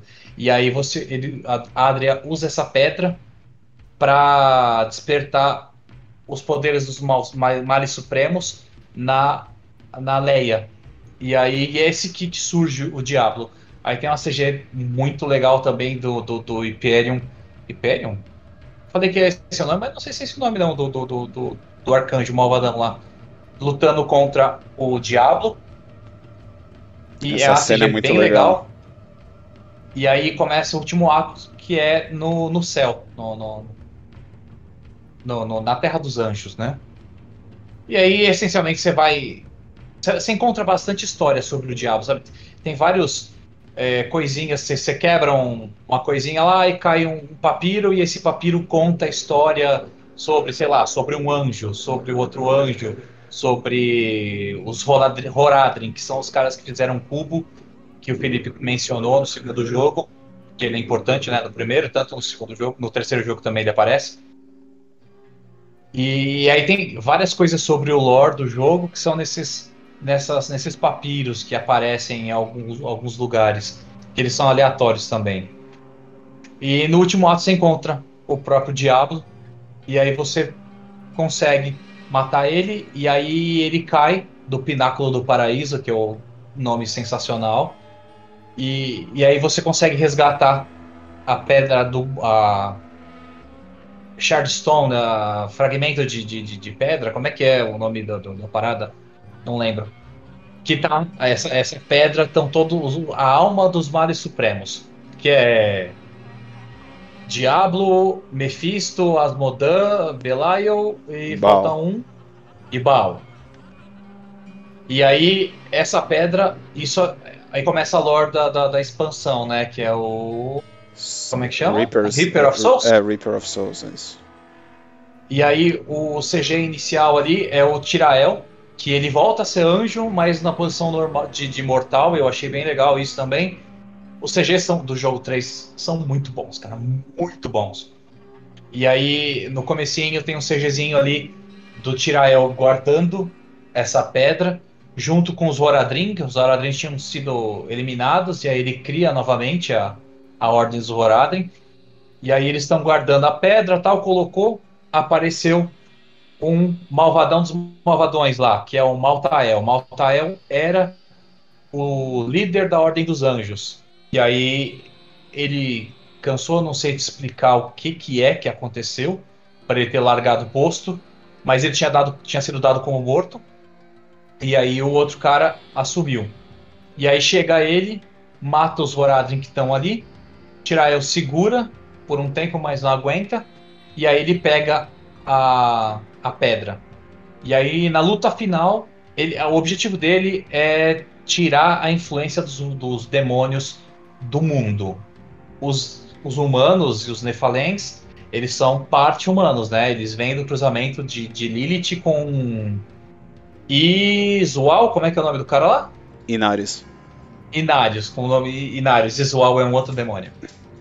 E então os Nefalens ele tem parte demônio, então como ele vai tirar a influência do, dos demônios do mundo, isso inclui matar todos os Nefalens e todos os humanos e todos os demônios em si. É, e aí você mata ele, depois que você começa a luta lá, ele usa o fragmento que você está batendo nele, ele está apanhando, ele usa essa pedra e funde a pedra nele mesmo. E aí você mata ele e ele libera todas as almas esses cinco males supremos de volta para o mundo ou para o inferno. Saberemos, se tudo der certo, saberemos no próximo jogo o que, que aconteceu. Em poucas palavras, é essa, é essa história do jogo. E aí o Diablo Poucas 3. Talvez não seja. E aí o Diablo 3 ele foi bem marcado no, no, lançamento por duas coisas, né? O primeiro eu acho que as pessoas estranharam um pouco da arte visual do jogo, porque ele, o primeiro e o segundo é bem dark, e o terceiro jogo ele é um pouco mais cartunesco, vamos dizer assim. Então um gráfico um estilo de arte bastante diferente do, do anterior, dos anteriores. E a segunda coisa é que. Particularmente, eu prefiro. Eu prefiro o, a identidade visual do terceiro jogo aos dois primeiros. E a segunda coisa que ficou muito conhecido foi o bug que ninguém conseguia entrar para jogar no primeiro jogo, no primeiro dia, né? Impressionante que todo mundo comprou e ninguém é conseguia jogar. Como é que era o erro? 2003? Não, 203? Não lembro, cara, mas era insuportável. Altos, altos memes da sua namorada tirando a roupa e tirava a camiseta e embaixo tava lá. É erro no número representativo aí. mas e aí, Felipe, conta pra gente um pouco da sua história com o Diablo 3. É, esse é um jogo que, assim, né, eu tive uma participação muito intensa no primeiro mês após o lançamento, os primeiros dois meses após o lançamento. É, e depois eu acabei não acompanhando, né? Eu sei que existem pessoas que jogam ele até hoje, né? É, Diogo tá aí, né, para confirmar isso, né? Mas assim, é, eu, eu inclusive é, quando foi? Faz uns cinco anos, né? Eu falei com um amigo nosso, né, o Washington, né? Ele falou, cara, eu tô jogando loucamente esse jogo. Eu falei, cara, mas já se passaram cinco, seis, sete anos. Aí ele, não, tá, tá, o bicho tá pegando lá, o jogo tá todo. Aí assim. É, e, e assim, eu não, não acompanhei né, esse ritmo todo, mas assim, nos primeiros dois meses eu joguei assim, quase que oito horas por dia, assim, era uma coisa, ou mais, né? Uma coisa muito intensa, muito insana. E claro, teve esse erro, né? Compramos todos na pré-venda. É, Primeiro erro. É, não, assim, eu para mim, né, pra mim ficou ótimo. Quer dizer, é claro que eu queria jogar no primeiro dia, não consegui igual todo não conseguiu também, né? Mas é, a gente deu um jeito, né? E acabou que eles resolveram, por fim, é, esse, esse, esses erros tudo. E logo no comecinho, né, teve muitas... É, eu gostei bastante da, da cadência, da dinâmica do jogo do 3. Eu achei que estava bem melhor que o 2, por exemplo. Eu achei que ele, é cativante, ele de forma mais constante, né? Eu, eu me lembro do jogo ter me cativado do começo ao fim. É, e outra coisa que ele faz, né, é assim, que não foi, isso não foi lançado tudo no, no, dia 1, né? Eles foram adaptando, né? Como já era um jogo na era da internet, na era. Não foi da internet, né? É, na era dos métodos ágeis, né? outra era de desenvolvimento de software, era outra coisa, né? Então, eles foram lançar um jogo básico, né? Que era muito parecido com o Diablo 2, e eles foram adaptando soluções, né? É, para resolver os problemas deles e também dar aos jogadores algo novo para é, é, se divertir. Né? Uma das coisas, né? É, no começo existia até um mercado que você negociava itens com dinheiro, aliás, com moedas de jogo e dinheiro. Eles acabaram tirando do ar né, esse, esse mercado em dinheiro. Uma coisa ficaram... relacionada a esse mercado é aquele auction house, né? Isso. Eu, o que eu não, não sei é se há uma. Eu sei que você poderia comprar com dinheiro próprio ali, né? Não dinheiro do jogo. Eu não sei se a Blizzard ela recebia algum percentual sobre essas vendas. Que aí realmente podia ser uma extrapolação aí do, do loot que a gente estava falando. É, sim. Mas é uma mecânica não. bizarra, né? Porque imagina você. Bizarra pra época, né? Você pegar dinheiro físico para comprar item no jogo. A quantidade de criança ali... que deve ter perdido a noção ali foi absurda. eu acho. Eu usei Action House bastante não com dinheiro real, com, com dinheiro do jogo, mas lá, se eu fosse comprar um item específico, eu saberia o que eu estava comprando. Eu não estava comprando uma probabilidade, eu estava comprando uma certeza. Eu acho mais razoável comprar o item que eu quero. Esse item é o que falta na minha build. Eu estou jogando e não cai, então eu vou, vou dropar, vou, vou comprar. É uma coisa, comprar uma parada que tem a probabilidade de sair o que eu quero, eu acho ridículo. Tem a ver Justo. com o jogo, aquela emoção de, de vir o que você quer e tal. Porque nesse caso eu acho que eles já tentaram copiar um pouco da, da, daquele processo de, por exemplo, ser colecionador de Magic. tá faltando uma carta no seu deck. O que, que você vai? Você vai no mercado secundário e aí você compra a carta que você quiser para você montar o seu deck. Então acho que foi um pouco baseado nisso também, né? É mesmo é o mesmo caminho aí. É. O WoW já existia, né? E o WoW tem Action House.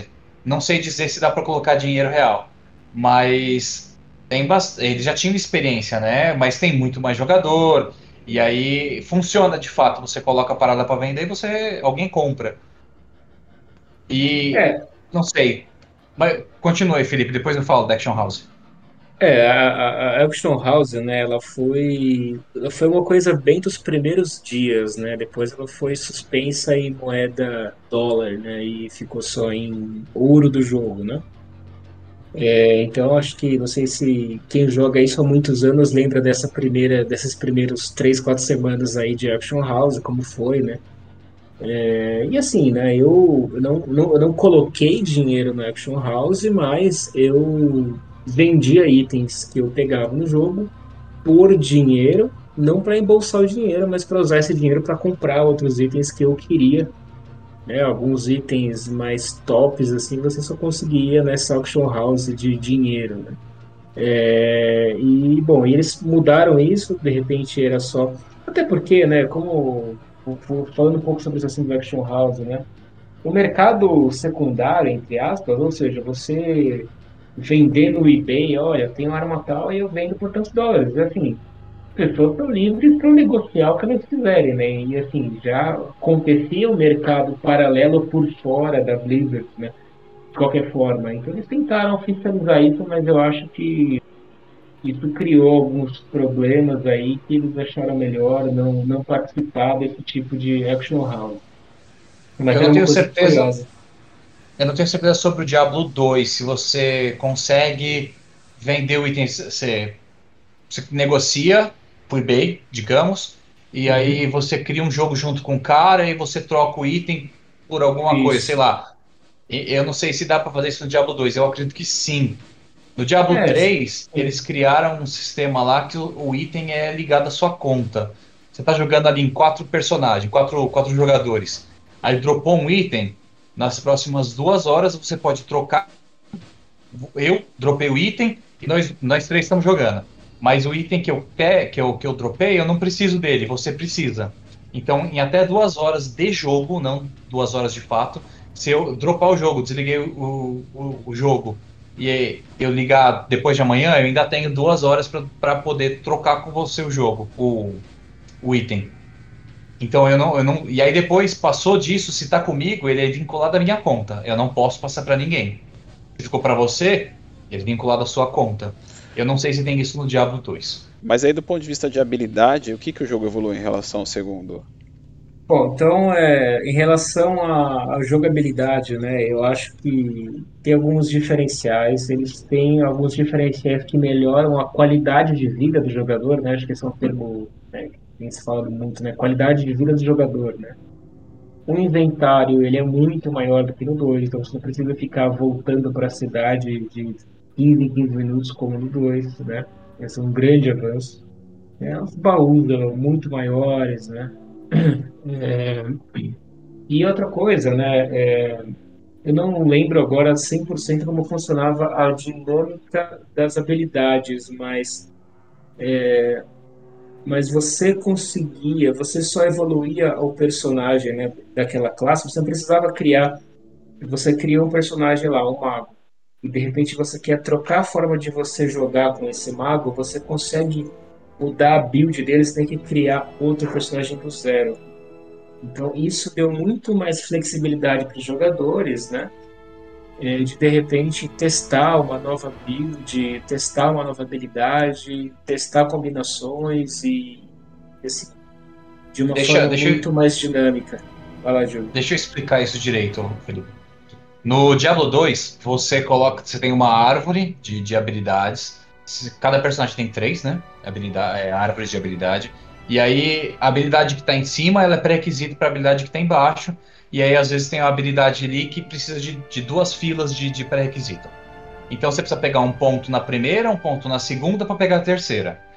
No Diablo 3, você escolhe a sua habilidade e você tem uma runa para associar aquela habilidade. Isso depende do nível que você tá, porque as, a, habilidades quanto as runas, elas são desbloqueadas em níveis específicos.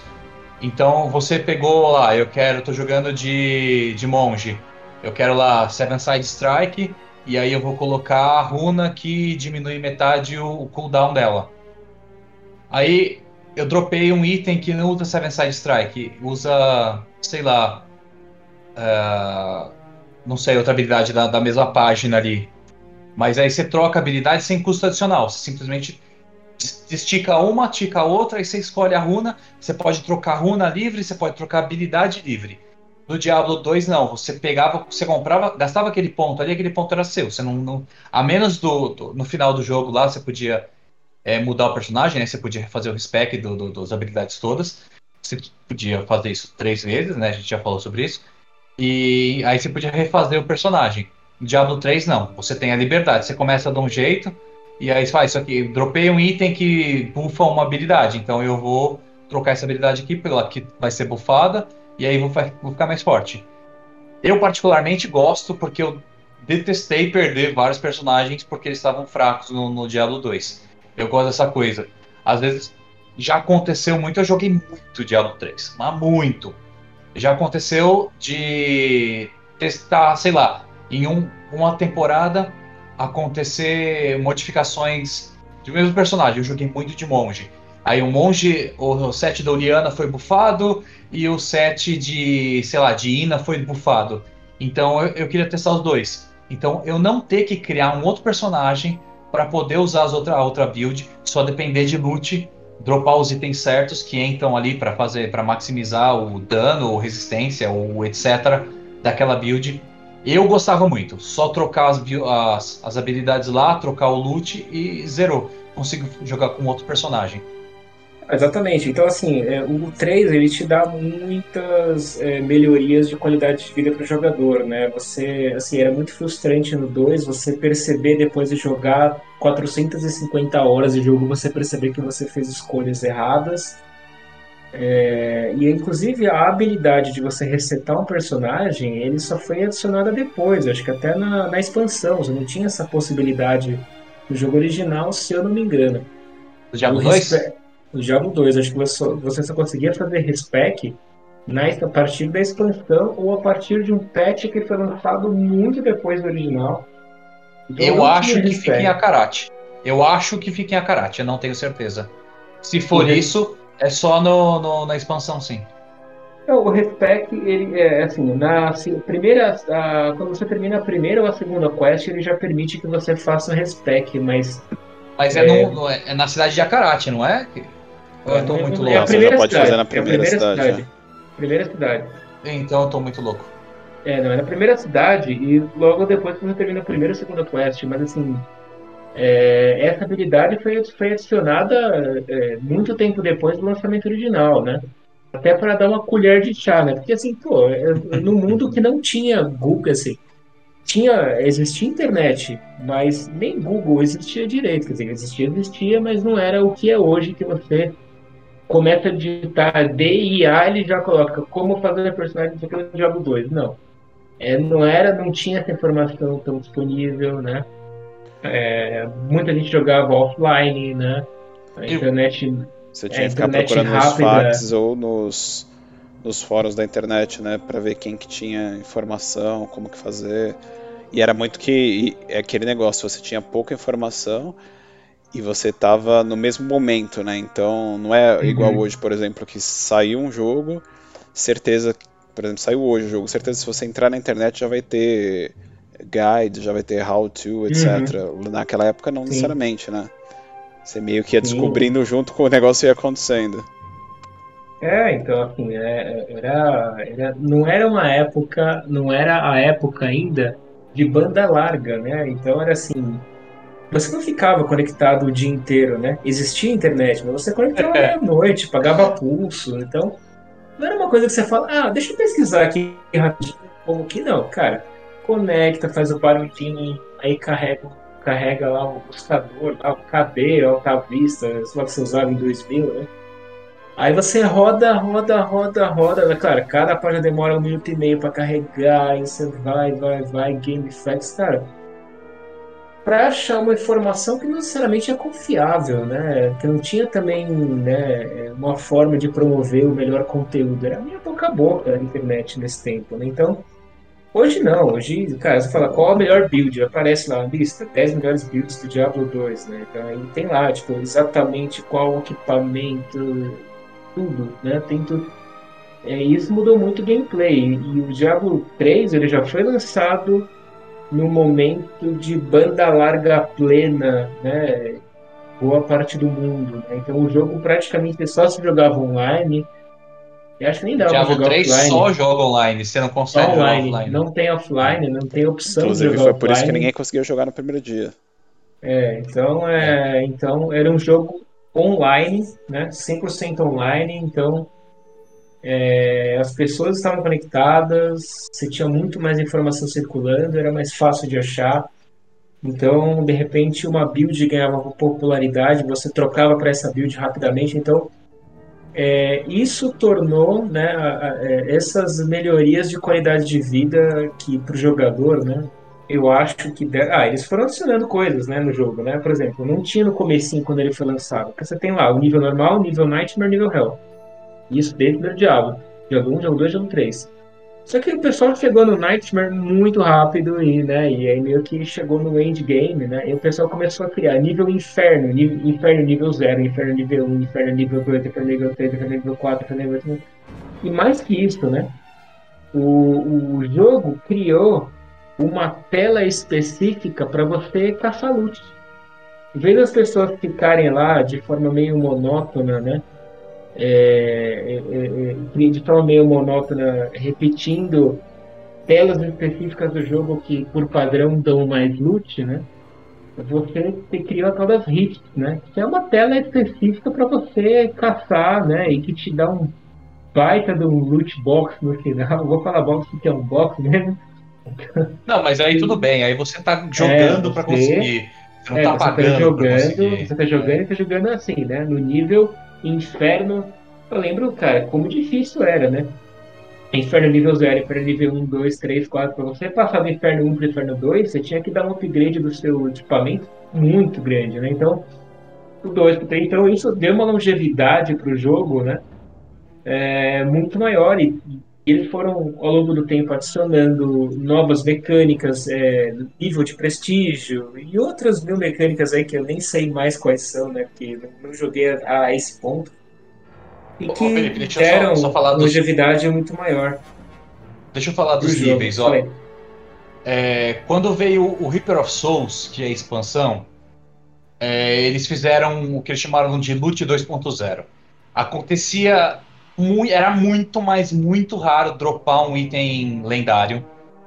E quando dropava, ele tinha a probabilidade de vir com, sei lá, você faz, você está usando um boneco de força e vem inteligência. Então era muito raro e era muito frustrante você dropar o item lendário, porque o item lendário a priori ele vai ser melhor do que um raro, por exemplo. E aí ele vem errado, vem com com um atributo Sim. errado. Então eles fizeram um loot 2.0 para corrigir isso. O que, que, aconteceu? Você dropa é, a maioria, eu di, dá para dizer assim, tranquilamente que um em cada, sei lá, 500 ou a cada mil itens que você dropa vai vir com itens lendários. Vai vir com atributo errado. Vai vir com é, atributo principal errado. Por exemplo, estou jogando com boneco de força, vir com inteligência. E outra coisa, eles, eles mudaram os alcances dos poderes.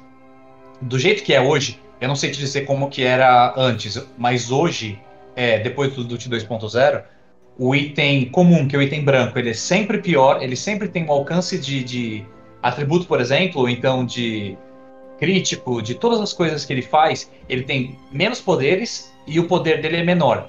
Digamos que não é o número, mas assim, digamos que o comum varia de 1 a 10, o poder, Faixas a menores, habilidade. Né? Isso. O, o mágico, que é o azul, ele vai variar de, digamos, 11 a 20. O amarelo, que é o, o raro, ele vai variar de 21 a 30. E o lendário, que é o roxo, vai variar de 31 a 40. De Aí o item forma a ser 7. sempre, né? Sempre melhor. Sim, ele sempre vai ser mais forte. Entendi. Sem falar que ele pode ter atributos melhores. Digamos que o comum, Entendi. comum não tem chance de crítico. O lendário tem. Eu acho que a partir do raro já tem. Não sei se o, o mágico Entendi. tem. É, então E outra fizeram... coisa, sobre, sobre os níveis. Junto com o Reaper of Souls, que veio o Loot 2.0, eles mudaram. no- eles acabaram com normal, Hell, é, Nightmare e Hell. E aí eles colocaram ah, oito níveis de dificuldade, não lembro mais qual que é o número. É normal, talvez eu possa estar equivocado aqui na ordem, mas é vem difícil, mestre, é, supremo, não, é, em português, em inglês é torment, em português é, alguém me ajuda, suplício? Suplício de 1 a 6. Aí depois veio o suplício de, não sei dizer em que temporada que foi, suplício de, de, de 7 a 10. Hoje vai até 16. Aí teve algum momento que foi de 1 a 13, de, de, de, de 11 a 13, e aí depois de 14 a 16. Nossa, eu até penso em. Quando eu penso em voltar a jogar Diablo 3, aí penso que tem todo esse endgame, você fala, nossa, desencana. É nada, cara. É. Eu, eu terminava. Toda temporada eu joguei. Felipe, termina a sua experiência aí do jogo, depois eu falo. Não, pode falar. Acho que minha experiência foi essa. Joguei dois meses e parei. Você que tá jogando É, aí, então, 12 anos. você viu- então você viu um jogo ruim, cara. proporcionalmente. Você viu Não, um era um jogo jogo ruim, bom, cara. era um jogo bom, era um jogo bom. Eu verdade, era um Então, jogo bom. ele. Na questão de endgame, era muito difícil chegar. Do, do- o gap entre as dificuldades era. Meu Deus! Quando eu cheguei no Hell, Isso era. Eu, eu apanhava tanto, apanhava tanto que eu tava perdendo tanto dinheiro para recuperar meu, meu- meus itens. Porque você morre e seus itens vão de vitalidade, vão. é, não sei qual que é o nome que ele dá lá, de. de- tem um númerozinho lá que você aguenta de porrada. E aí o item quebra. Então, quando eu morria, os itens estavam todos quebrados. Para consertar os itens, eu tava perdendo mais dinheiro do que tava ganhando. Você vê como eu não tava conseguindo matar mob. Hum. Então, eu joguei. Na primeira semana eu não joguei. Primeiro, eu, eu tava jogando WoW. E aí a Blizzard a, fala, anunciou: pague o WoW por 12 meses e ganhe o Diablo. Falei, por que não? Se eu jogar 3, 4 meses, já fica de graça. Eu joguei um mês. Eu paguei 180 reais ao invés de 90. É. É, eu Bom. paguei 90 reais pelo jogo. 99. Não, eu, eu paguei o dobro. Tá ótimo. Aí eu não joguei a primeira semana, porque aí eu vi que tinha os bugs e tal, aí eu não joguei a primeira semana, e aí eu comecei a jogar. Experiência normal, era a mesma experiência que eu tinha do Diablo 2.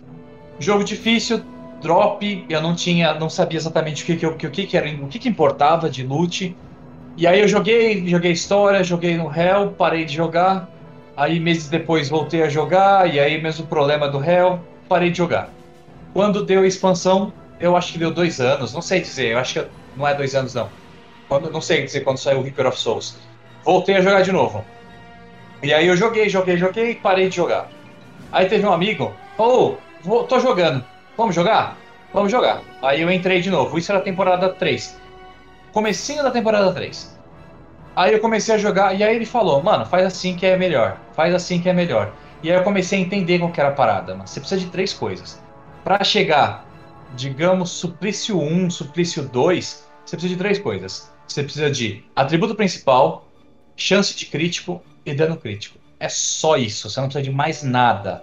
E aí depois você precisa de mais poder, assim, você vai pegando sets, e aí você vai conseguindo mais poder. Eu joguei, não sem parar, mas assim, todo começo de temporada eu tava lá, com um grupo de 4, 5, 6 amigos, a gente entrava Discord, e aí trocando ideia e jogando. Então eu joguei da temporada da temporada 3 até a temporada 20.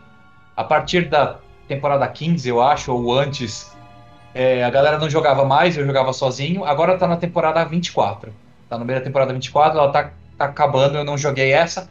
Apesar de estar um negócio bem interessante, ela tem. Ela reviveu os itens etéreos do Diablo 2 com uma mecânica um pouco diferente. A última temporada aconteceu um negócio interessante também. A gente tinha um companion, tinha três companions pra você escolher durante o jogo. E aí ele tinha uh, tinha uma arma, uh, mão primária, mão secundária, dois anéis, um amuleto e um item próprio de cada um, que você não podia equipar o equipe, o, esse item próprio de cada um.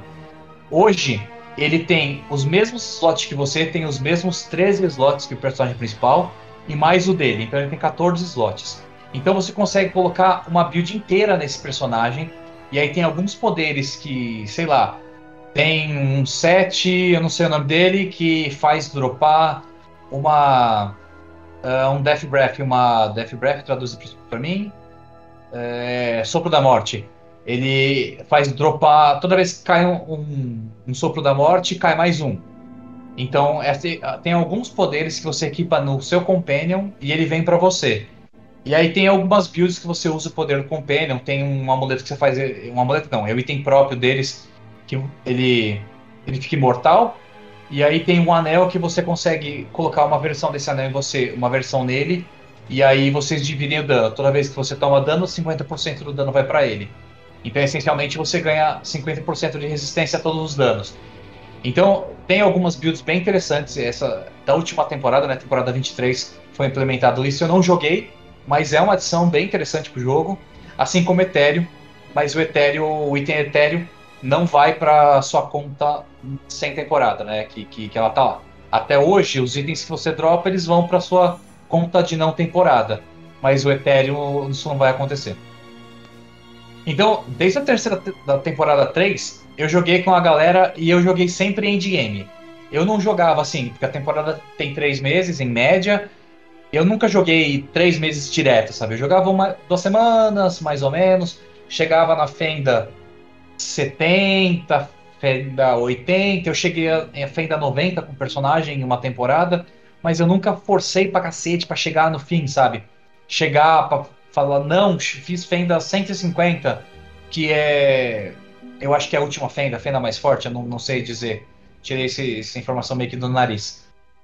Mas então, o, hoje eu, eu sei eu sei jogar Diablo. Diablo 3 eu, a parada, eu sei jogar. Me falta dedo para ser melhor tempo de reação e conseguir fazer as coisas mais eficientemente e tal. Mas eu, eu, quando eu olho uma build, eu sei o que fazer.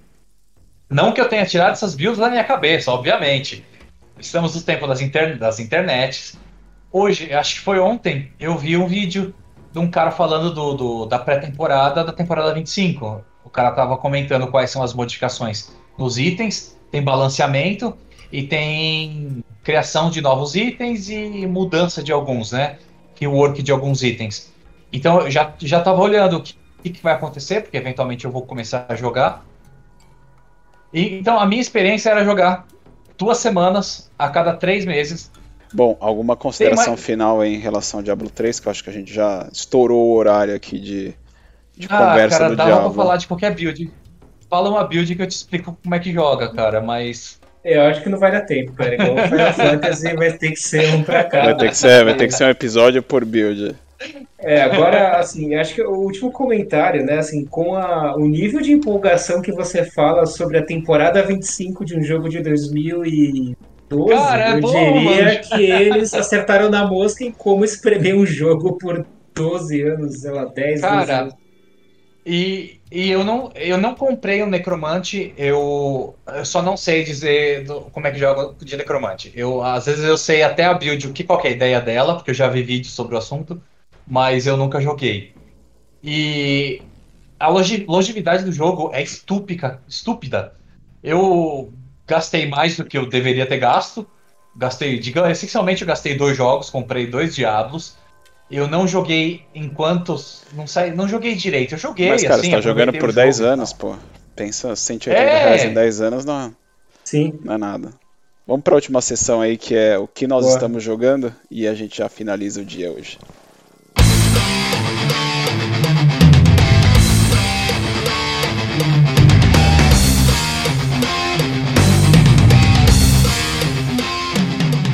Bom, então vamos aí iniciar a última parte do podcast, que é o que estamos jogando. Vai lá, Diogo, o que, que você está jogando?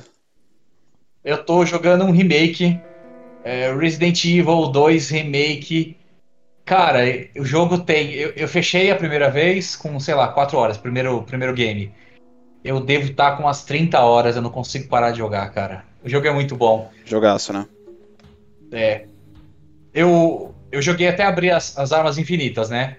Que a priori é a última coisa que você faz. Mas aí que eu quero jogar mais. Porque aí você pega a bazuca, se explode todo mundo, é muito da hora aquilo. Já tá fazendo. fazendo speedrun? Eu, eu acho que o meu menor. Meu recorde foi uma hora e sete. Uma hora e dez por aí. Bem rápido, bem rápido. É. Ah, depois que você aprende, né, mano? As combinações eu já sei já. Os, os puzzles eu já sei o que fazer. É... Mas também foi um mês jogando direto. Pega o 3, o 3 é bem legal, cara. O 3 ficou bem legal também.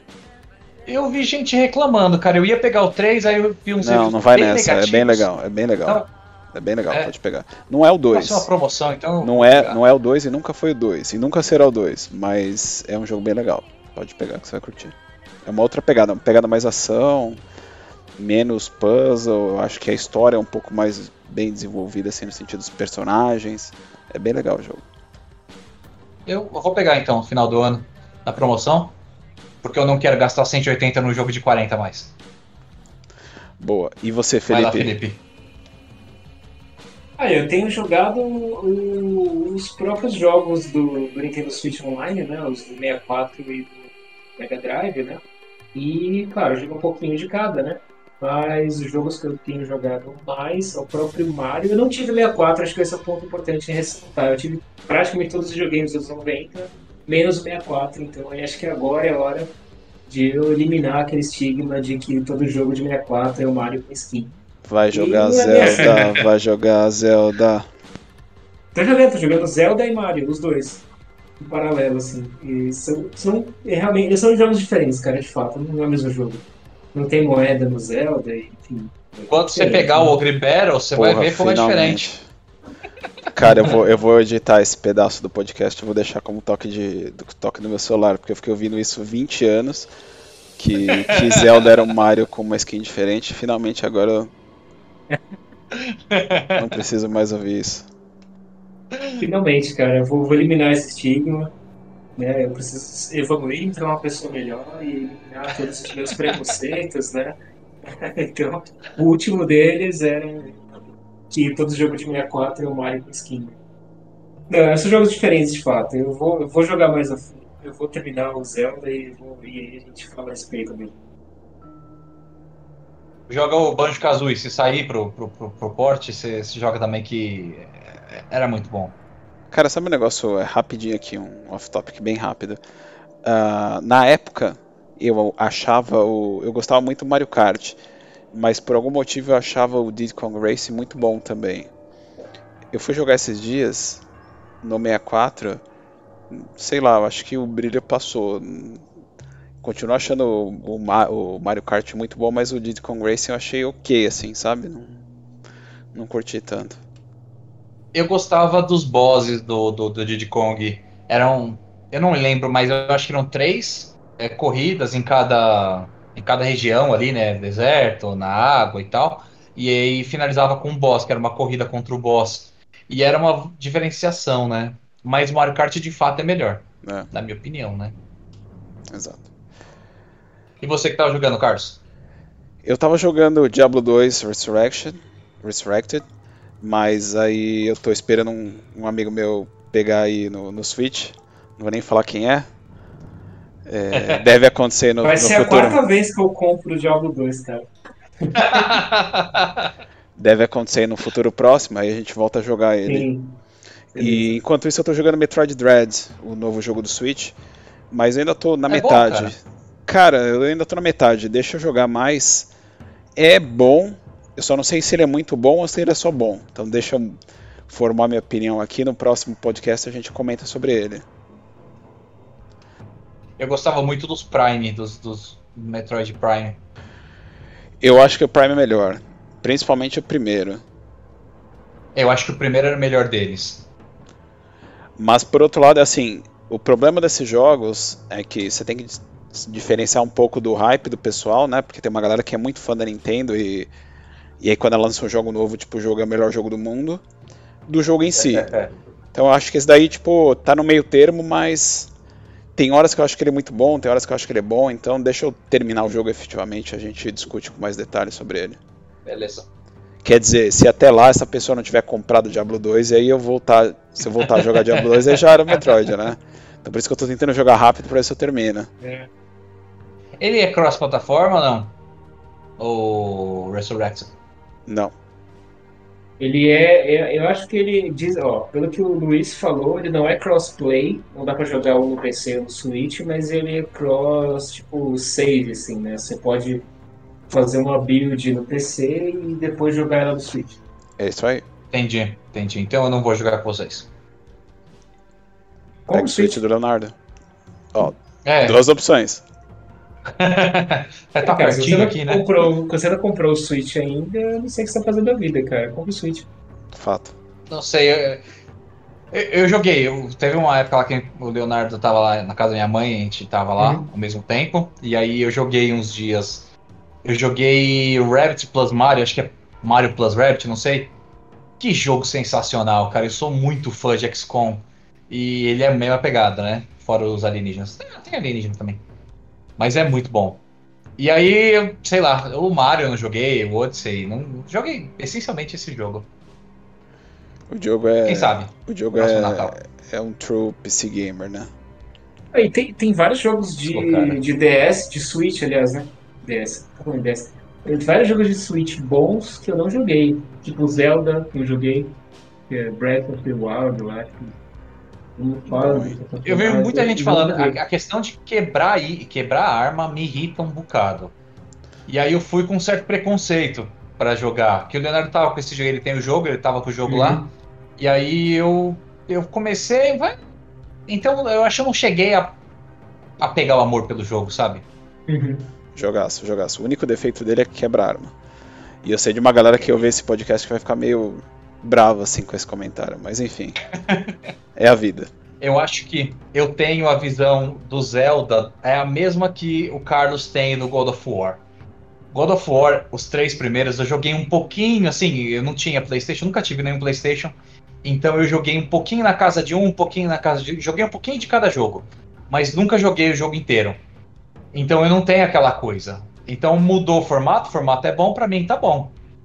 Já o Zelda, aquela parada, não tem evolução, não tem, não tem evolução no sentido de nível, né? Não tem nível up, level up, não tem, só tem a troca dos equipamentos, você ganha os equipamentos melhores e aí você aprende a jogar também, né? Você aprende a jogar melhor. Então isso que é a evolução. E aí, um negócio que tem um monte de arma, que no Zelda também você tem uma espada, às vezes duas espadas, e você usa uma de, uma de cada vez, né? E aí, esse negócio de várias armas no Zelda, eu não, não, não curti. Antes de sair o jogo, eu já olhava isso e falava, mano, que isso? Faz outra franquia. Deixa o meu Zelda quieto. Mas pode ser preconceito. É preconceito, o jogo é bom, cara. Joga lá que você vai curtir. Vamos, um dia eu vejo. É isso então por hoje, gente. É isso aí. Fechamos. Valeu, obrigado por ter ouvido e até a próxima. Aquele abraço. Um Falou. abraço. Falou.